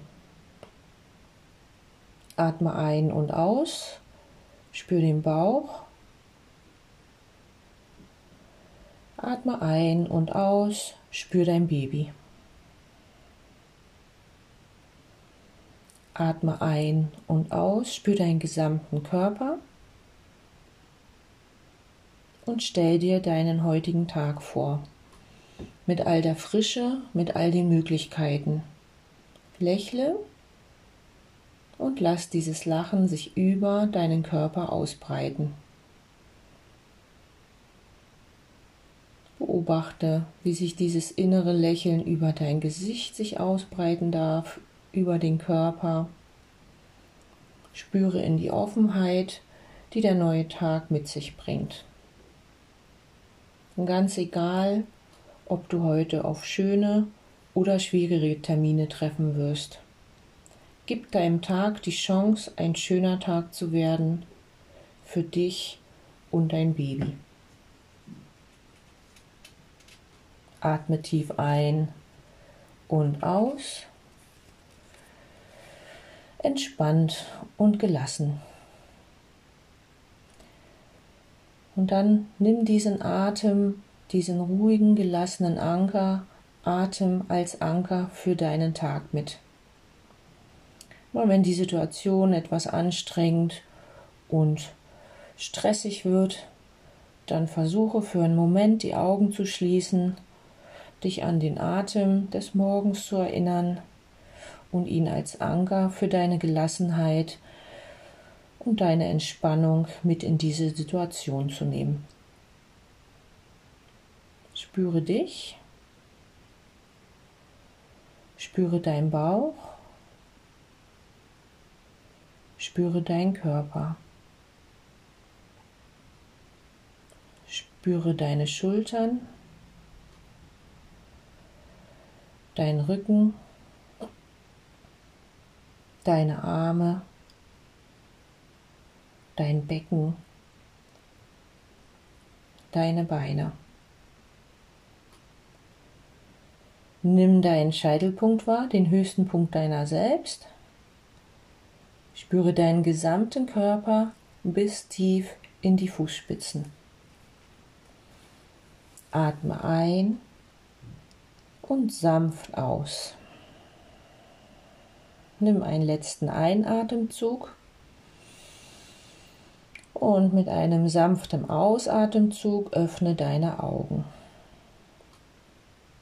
Hab einen schönen Tag mit dir, deinem runden Bauch und deinem Baby.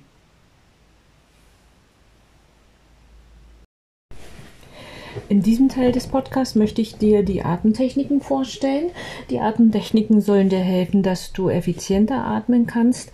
Der Körper wird den Atem von sich aus verändern und ähm, um Kraft zu sparen und ähm, auch am Ende der Geburt noch genug Energie und Druck und Kraft für die Geburt zu haben, ist es an manchen Stellen sinnvoll, den Atem bewusst in einem gewissen Rhythmus zu halten dieser Rhythmus, diese Technik kann dann von dem, was ich beschreibe, individuell in der Tiefe, in der Länge immer noch abweichen, aber dass diese Grundsachen ähm, versucht werden, von dir umgesetzt zu werden, damit du quasi die Wehe veratmest. Das kann dir einen etwas gelasseneren Wehenschmerz ähm, begleiten oder verursachen. Und ähm, das andere ist eben, dass du zum Ende der Geburt wirklich noch genug Kraft hast für die letzte anstrengende ähm, Geburtsphase. Beginnen wir mit der Atmung in der Öffnungsphase. Am Anfang, wenn der Atem sich verändert, dann legst du den Fokus auf die Ausatmung. Der Einatmen dient quasi nur zum Schwung holen, um dann mit der Ausatmung den Körper, die Schultern, den Beckenboden, deinen ganzen Bauchraum, dein Gesäß, alles zu entspannen. Stell dir ein Bild des ähm, eines Zuges vor, einer so einer Lok, so einer ganz altmodischen. Und dein Einatmen ist so kurz wie die Lok und der Ausatmen sind die vielen Waggons, die hinten an deinem Zug dranhängen. Wenn du das einrichten kannst, atmest du auf eine kurze Zählzeit ein und auf drei bis acht lange Zählzeiten aus.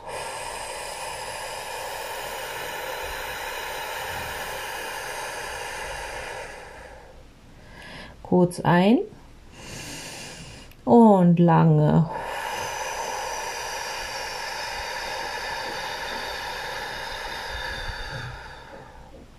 Aus. Warum wähle ich hier das Bild eines Zuges? Das Einatmen ist wirklich nur kurz zum Schwung holen und das Ausatmen ähm, durch diese Waggons kannst du dir noch vorstellen, dass du deinen Ausatmen von dem einen Waggon in den nächsten, in den nächsten, in den nächsten, in den übernächsten und wieder nächsten, nächsten, nächsten schickst. Und so kannst du nochmal während des Ausatems deinen Körper zusätzlich loslassen. Also wenn du ausatmest, beginnst du deinen Kopf- und Nackenbereich loszulassen, die Schultern, die an den Ohren sind, loszulassen. Das Gesicht ist keine Zitrone mehr, haben wir auch schon besprochen an einer anderen Stelle den Brustkorb, den Bauchraum loslassen, gelassen werden, nicht festhalten. Das Becken, den Po, das Gesäß ganz bewusst loslassen, in die Unterlage legen oder wenn du stehst, nach unten zum Boden ausrichten. Je mehr du den Oberkörper, den Beckenboden, die Schultern, die Ohren und das Gesicht nach oben zum Himmel ziehst und das alles zum Punkt der Nase zusammenziehen möchtest, umso angestrengter ist es für dich, den Muttermund beiseite zu bekommen, dadurch diese Verspannung der Muttermund straff und fest ist und es braucht halt viele Wehen, um dann den Körper ähm, den Weg frei zu geben für das Baby. Ähm, und so wie du in deinem Gesicht aussiehst, so ist auch der Zustand deines Beckenbodens. Also wenn du im Gesicht stark verkrampft bist, dann ist es im Beckenboden eben auch fest und starr. Und mit dieser Ausatmung, indem du dir auch vorstellst, dass dein Atem wie so eine Welle vom Kopf über die Schultern, den Brustkorb, den Bauch, dem Gesäß, dem Becken, über die Beine bis hin zu den Fußsohlen nach außen, nach unten geleitet wird, umso mehr kannst du in der Wehe verspannen. Entspannen, nicht verspannen, entspannen natürlich. Ähm, wen kann man veratmen? So nennt man das. Und wenn du in diese gelassene Atmung während des Öffnen des Muttermundes, also in dieser Eröffnungsperiode kommst, dann ist der Wehenschmerz subjektiv etwas angenehmer. Oder ähm, die Wehe hat nicht diesen hohen Krampfpunkt. Oder du kannst auch wirklich durch dieses Loslassen der Muskulatur mit der Ausatmung deine Geburt gut beschleunigen, dass du einfach viel schneller ein viel weiteres Ergebnis und Fortschritt der Geburt erleben wirst. Die Wehen so veratmen, dass sie gar nicht mehr wehtun, habe ich persönlich nicht in der Praxis erlebt, aber Frauen, die sehr bewusst und gut atmen und dieses Lockerlassen in jeder Wehe können mit der Ausatmung, die sind eben in vielerlei Hinsicht gut und gelassen durch ihre Geburt gekommen. Also, schließ mal kurz deine Augen, dann hol ganz kurz Luft, so als wenn du nur eine Zählzeit einatmest und über viele Waggons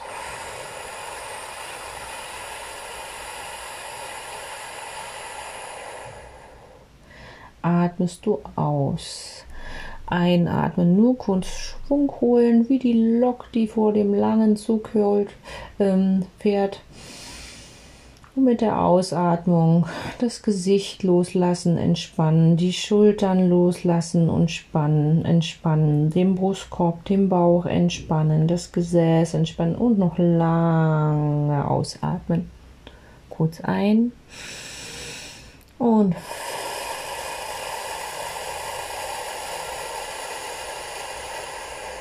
aus.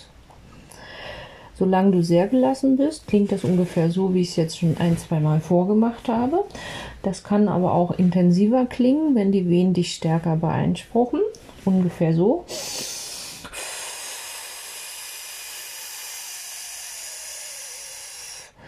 Oder es gibt Frauen, die dann mit der Ausatmung durch ein lautes A tönen. Oder es gibt Frauen, bei denen das so ein bisschen staccato-mäßiger klingt.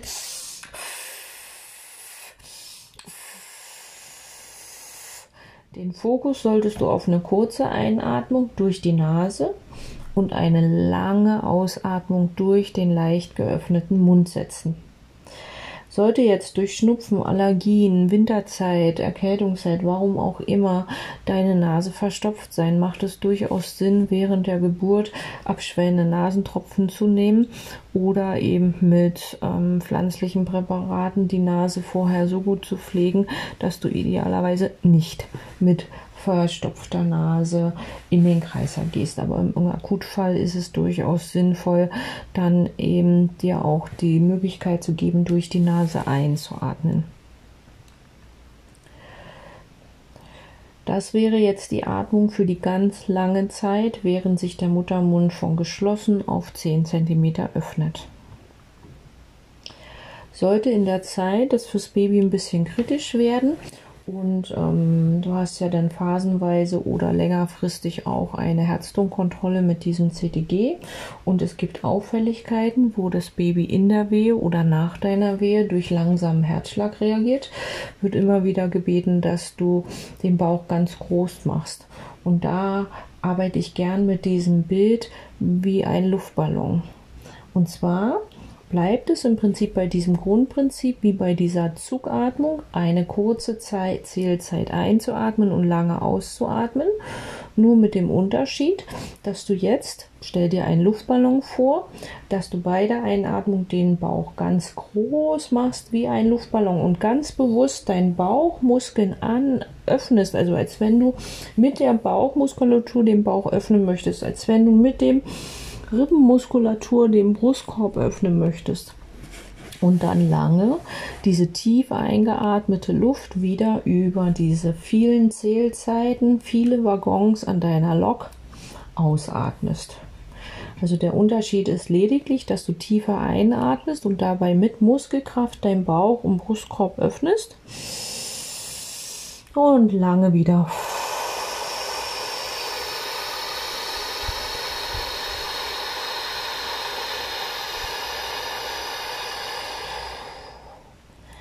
ausatmest. Was passiert in dieser Luftballonatmung?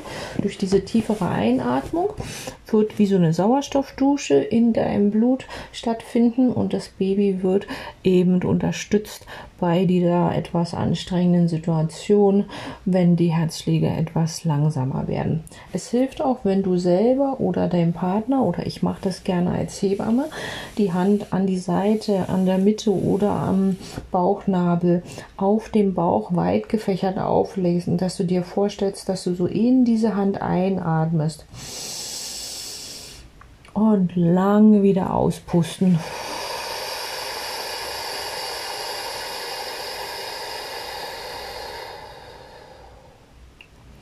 Diese intensive Bauchatmung oder machen Sie Ihren Bauch mal groß wie ein Luftballon, ist also wirklich eine der gängigsten Beschreibungen für diese Atemtechnik. Ähm, ist eben in dem Moment, wenn in der Eröffnungsphase die Herztöne des Kindes an der Stelle in oder nach der Wehe etwas zu langsam werden, um dem Baby zu unterstützend ähm, Luft zuzuführen oder dann in den Wehenpausen zwischen den eigentlichen Pressphasen am Ende der Geburt. Aber nicht zu verwechseln mit der ganz normalen Wehenatmung. Du atmest kurz ein und lange aus und das Ganze mit einer relativen Gelassenheit. Dann gibt es noch eine dritte Form der Atemtechnik, die wichtig sind. Und dann habe ich dir alle drei wichtigen Formen beschrieben. Es gibt viele Abwandlungen, viele andere Beschreibungen noch, ähm, die aber inhaltlich sicherlich ähnliche oder gleiche Ergebnisse ähm, hervorrufen. Und die dritte Atmung ist das Hecheln. Beim Hecheln bewegst du die Einatemluft praktisch im Mund hin und her. Und das klingt dann so, als wenn ein Hund hechelt. Ich mache das mal einmal vor. Kurz einatmen, wieder nur zum Schwung holen.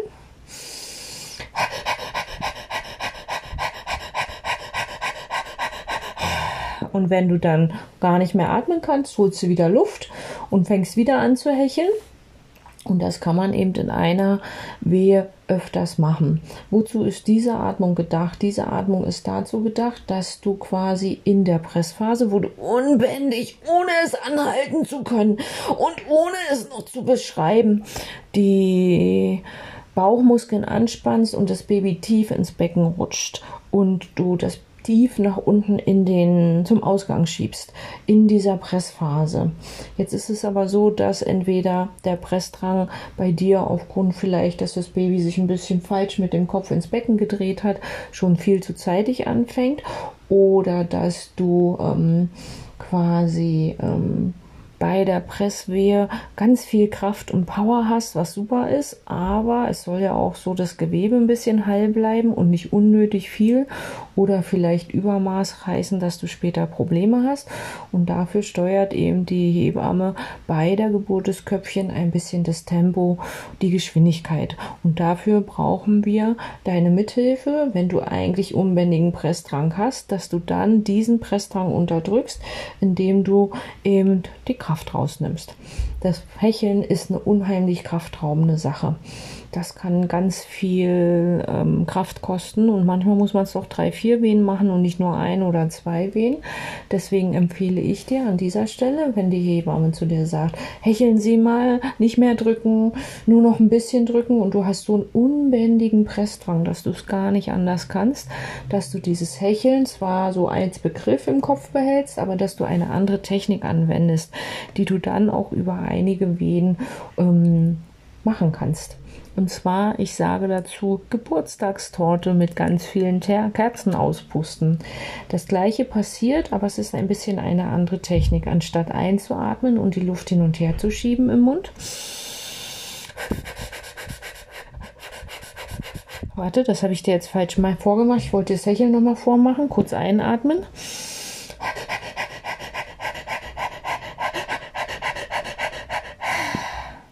Das wäre das Hecheln holst du Luft, machst deinen Mund ganz spitz und pustest ganz viele kleine Kerzen aus. Kurz Luft holen.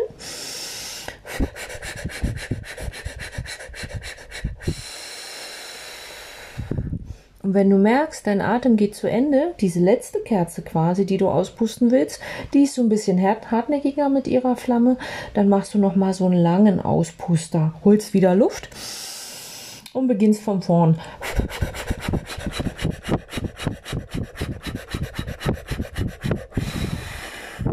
Das klingt jetzt recht gelassen. Wenn du einen starken Pressdrang hast und eigentlich un unbändig drücken, drücken und pressen willst und irgendeiner sagt, bitte nicht, nur, nur ein bisschen und nicht so viel und nur noch ein ganz bisschen, dann kann das unter Umständen sehr intensiv dringen. Klingen.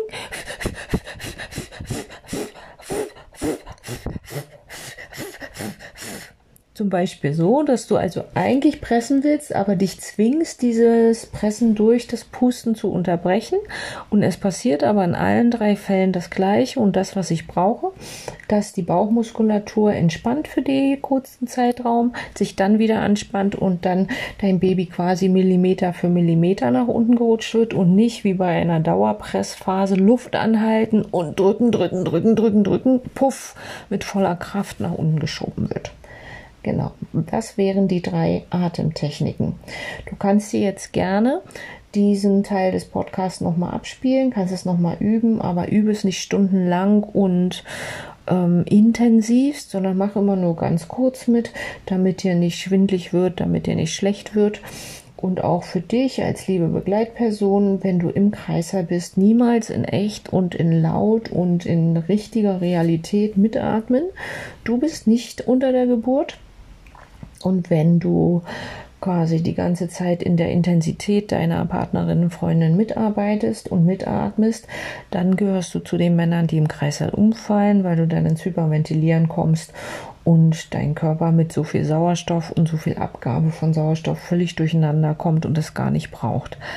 Wenn ich als Hebamme daneben stehe oder hier jetzt im Kurs das vorgemacht habe, das ist sicherlich auch jahrelange Übung, dass ich dann quasi schauspielerisch das sehr laut und intensiv mitmachen kann, ohne dass ich in echt diese intensive Atmung mache. Also ich arbeite da ganz viel mit Geräusch und ich tue so, als ob.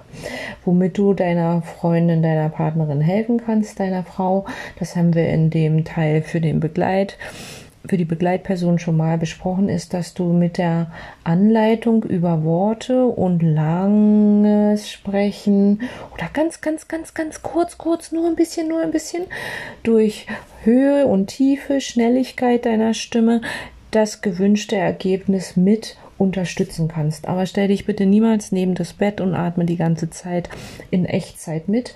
Das wirst du nicht lange machen und dann wirst du umfallen und ja, vielleicht den Rest der Geburt nicht so bewusst mitkriegen. Ja? Genau. Also, das wären die drei Techniken. Was ich dir auch noch empfehlen kann, ist, dass du die Technik mal in der Badewanne übst. Durch die Wellen, die dann so an deinem Bauch entstehen, kannst du im Prinzip auch so ein bisschen sehen, was passiert und hast eine Vorstellung. Aber niemals maximal intensiv und niemals über Stunden. Ein, zweimal probieren, dann eine ganze Weile wieder ruhig und gelassen atmen. Und wenn du es dann nochmal probieren möchtest, probierst es noch ein, zweimal, aber nicht ewig lang am Stück. In den 90er Jahren hat man so Atemübungskurse gemacht. Da bist du zum Geburtsvorbereitungskurs gegangen und hast dann ungefähr die gleiche Zeitstunde im Kreis, äh, in einem schönen, chilligen Raum gesessen und hast wirklich diese Atemtechniken geübt über Stunden. Ähm, was man aber weiß, ist, dass ähm, das also wie gesagt nicht so gesund fürs Baby ist. Und wenn du es verstanden hast und ein bisschen für dich geübt hast, ist es einfach vom Vorteil für euch beide, dass du schneller in die Umsetzung kommen kannst und auf jeden Fall präg dir diese Bilder ein. Vielleicht malst du dir noch mal einen Zettel und legst du den in deine Kliniktasche, um die Bilder parat zu haben, damit du schnell in die richtige Atmung kommst. Sonst hilft generell für euch beide, wenn ihr mit dem Atmen nicht zurechtkommt, wenn das bei dir nicht klappt und dein Partner dich auch nicht mehr anleiten kann, weil er nicht mehr ganz genau weiß, wie es geht, fragt die Hebamme, lasst es euch vormachen und dann macht der Hebamme so gut es geht nach. Ihr werdet dann aber in der Beschreibung der Atemtechnik ein paar verbale, wörtliche Unterschiede ähm, feststellen, aber vom Grunde her sind die Atemtechniken das die drei Grundtechniken, auf die es ankommt.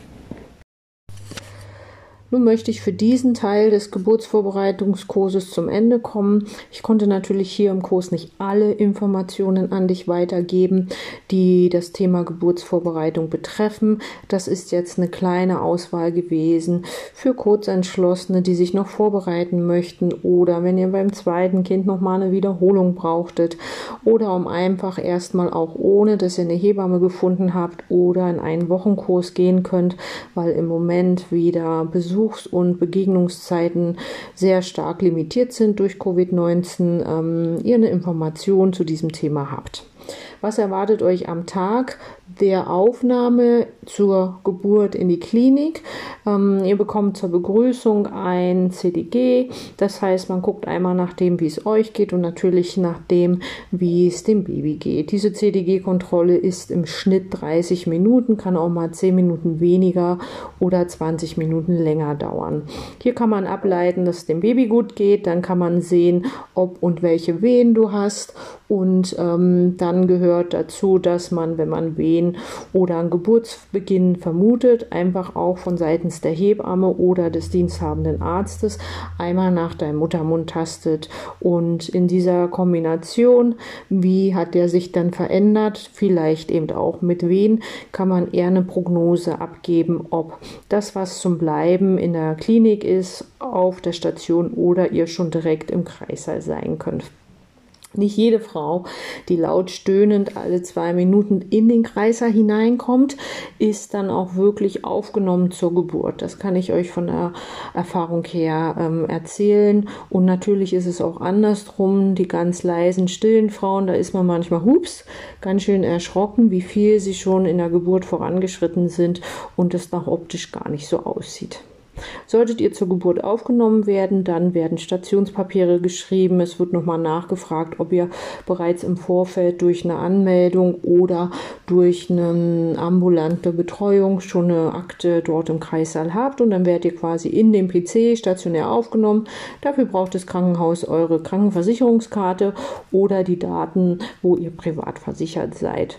Dann ähm, ist ganz häufig das so, dass man heutzutage immer noch, wenn man zur Geburt in in die Klinik kommt, ähm, tatsächlich auch ähm, einen Venenzugang bekommt. Der soll für die Notfallversorgung sein. Wenn ich ganz schnell Venenhemmende geben muss, um dem Kind Hilfe zu geben und nicht in Stress zu geraten.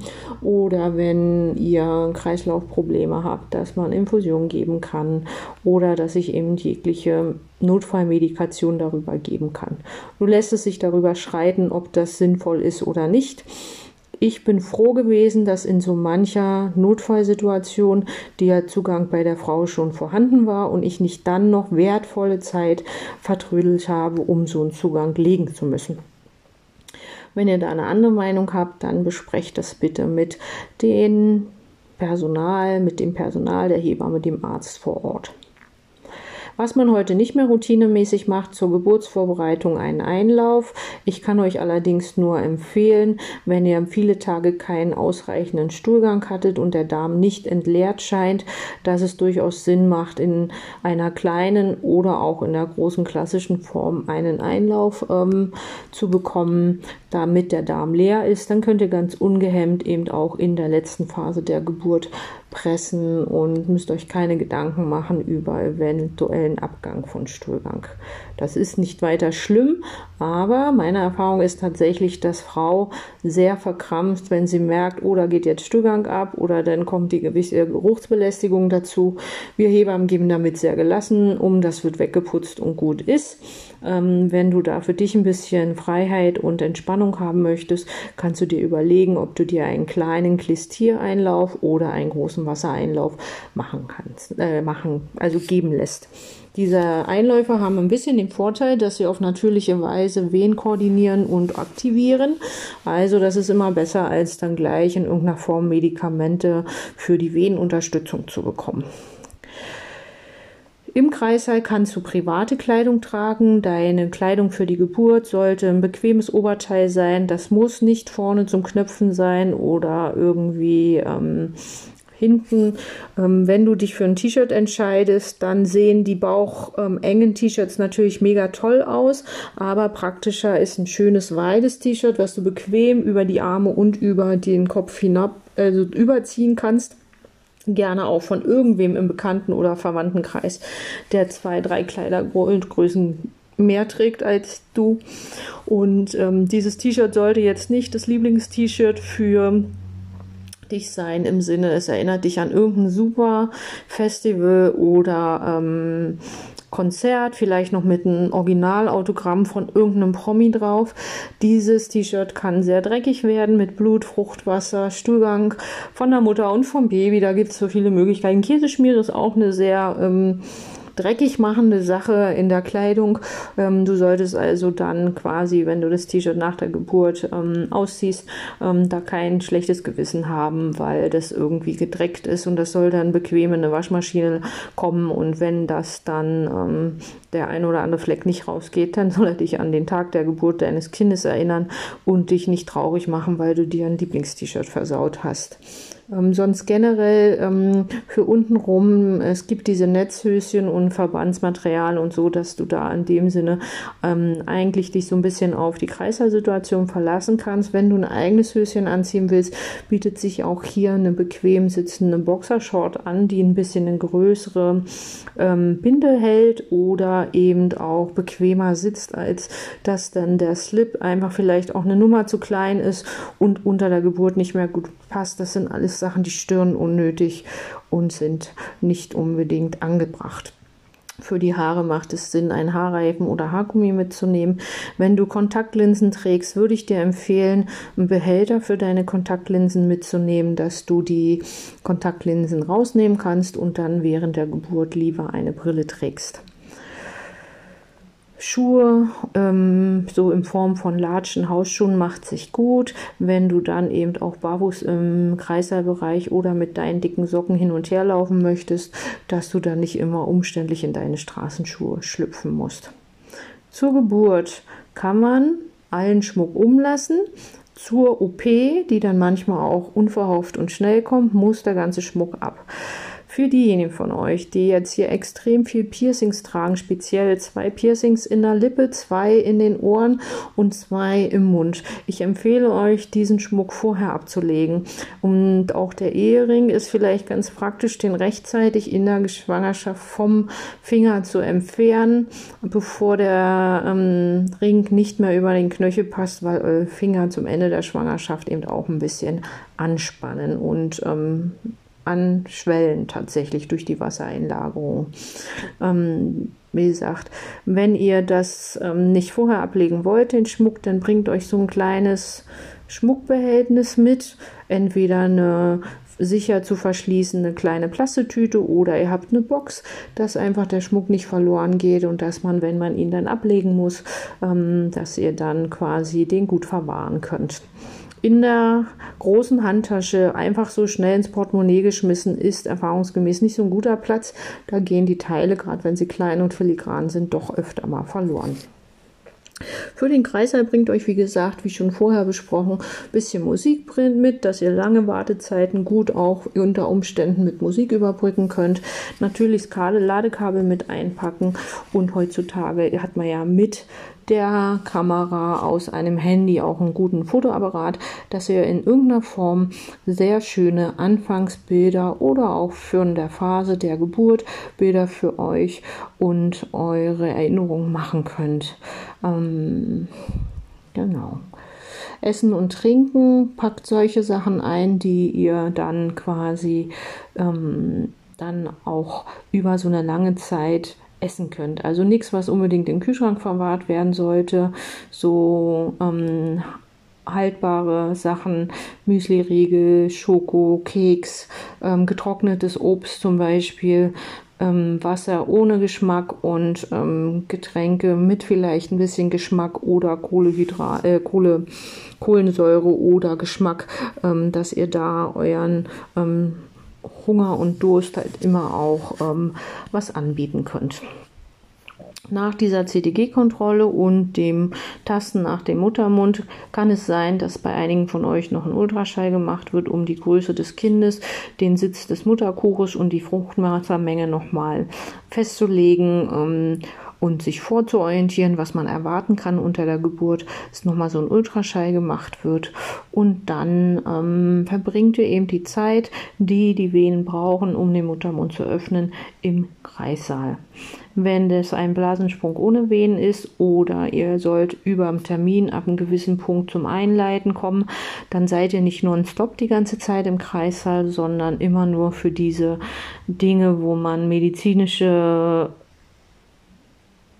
Überwachung macht, also ein CDG schreibt oder euch ein Medikament gibt ähm, oder euch dann mit beginnenden Wehen begleitet oder euch bei starken Wehen mit einer Schmerzbetreuung begleitet. In der Phase seid ihr im Krankenhaus direkt im Kreissaal und sonst seid ihr auf Station oder wenn jetzt nicht Corona ist und nicht Dauerregen und Eiswetter, ist es auch so, dass ihr also immer wieder auch zum Spazierengehen auf dem Kreissaal oder Krankenhausgelände ähm, quasi für ein, zwei Stunden unter Umständen noch unterwegs seid nach der Geburt eures Babys äh, warten wir noch die Geburt des Mutterkuchens ab. Das kann 20 Minuten dauern, das kann bis zu zwei Stunden dauern.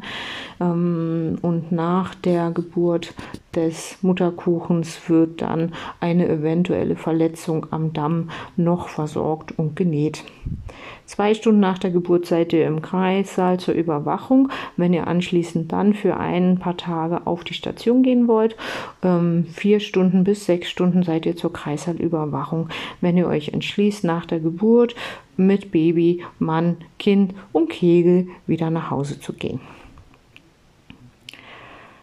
damit möchte ich die Thematik Geburtsvorbereitungskurs hier jetzt erstmal beenden. Ich hoffe, dass ich euch viele Informationen geben konnte, ein bisschen Struktur, ein paar Tipps und ein paar Hinweise. Wie gesagt, ich lege jetzt keinen Anspruch darauf, dass die Informationen rund um die Geburtsvorbereitung komplett und vollständig sind. Es ist jetzt ein schnell gesprochener Podcast im Sinne von der soll euch schnell und in kurzer Zeit alle Informationen bringen. Und wenn ich alle Sektionen jetzt zusammenzähle, dann sind wir fast bei drei Stunden angekommen. Also drei Stunden intensiv zu diesem Thema, aber nicht komplett und vollständig. Was möchte ich euch noch mit den auf den Weg geben?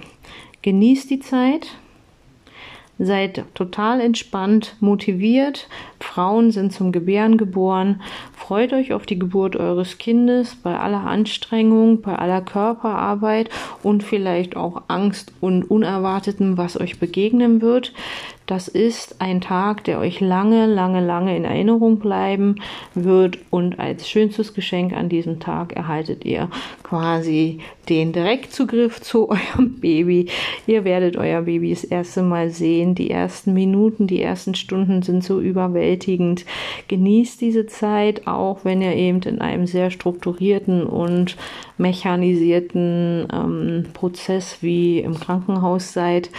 Nehmt euch also nach der Geburt auch die Zeit, mit eurem Kind zu kuscheln und kommt hier an in dieser neuen Situation.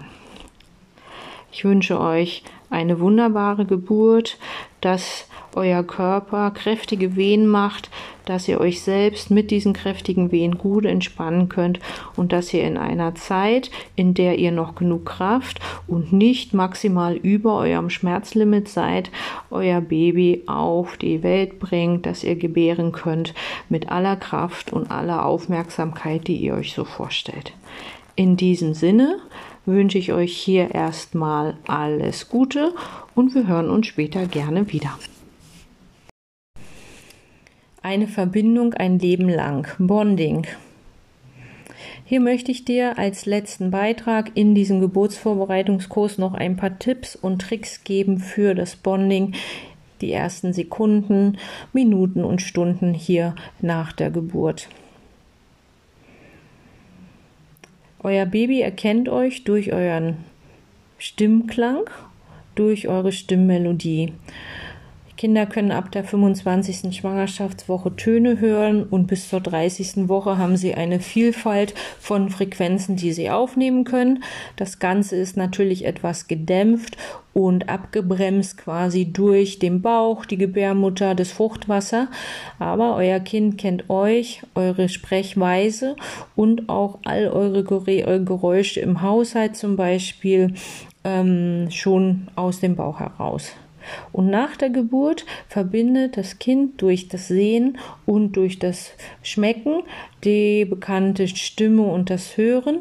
Und so entsteht eben schon die erste Vorstellung von, das ist Mama und das ist Papa und das für ein Leben lang.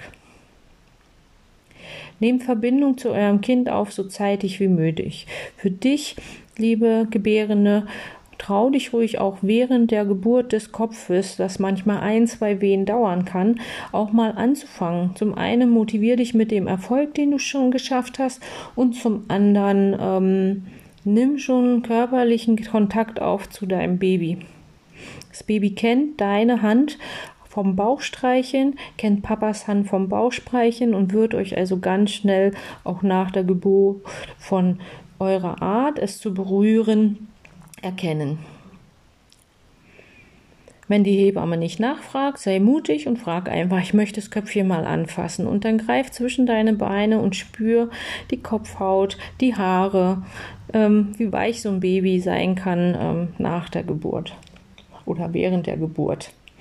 Nach der Geburt bekommst du üblicherweise dein Baby direkt auf deinen Bauch und deine Brust gelegt. Schau hier, dass du wirklich auch nackt bist an dieser Stelle. Also schnell noch T-Shirt und BH über die Brust ziehen, damit das Baby auf der Brust landen kann.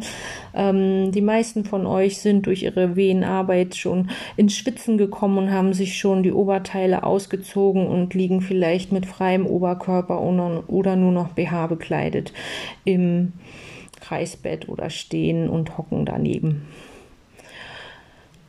Viel Körperkontakt, halte dein Kind quasi nackt auf deinem nackten Körper und wenn du es von oben zudeckst, wird es nicht kalt werden. Du bist 37 Grad, dann von oben noch ein oder zwei trockene Handtücher und das Baby ist warm und sicher verpackt. In einem Abstand von 20 cm kann euer Kind nach der Geburt scharf schwarz-weiß sehen, alles noch ein bisschen Kopf herum, aber es kann schon Gesichtskonturen wahrnehmen. Halte also dein Baby so in dem Abstand zwischen Brust und Gesicht und wenn du als Papa zum Baby hingehst, geh auch in der Nähe an den kleinen Erdenmenschen hinein. Schaut ihm bewusst in die Augen, lasst euer Baby euch auch anschauen und dann ähm, wird sich also ein lebenlanges Bild von das ist meine Mama und das ist mein Mama, Papa prägen. Es ist total in Ordnung, wenn ihr durch die körperliche Anstrengung, durch die Arbeit nach euch, sprich nach Schweiß riecht.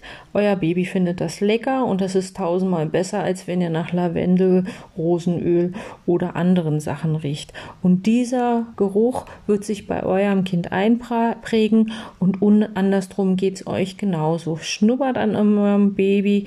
Jedes Baby hat seinen eigenen Duft und ihr werdet euer Baby quasi immer wieder an diesem Duft erkennen.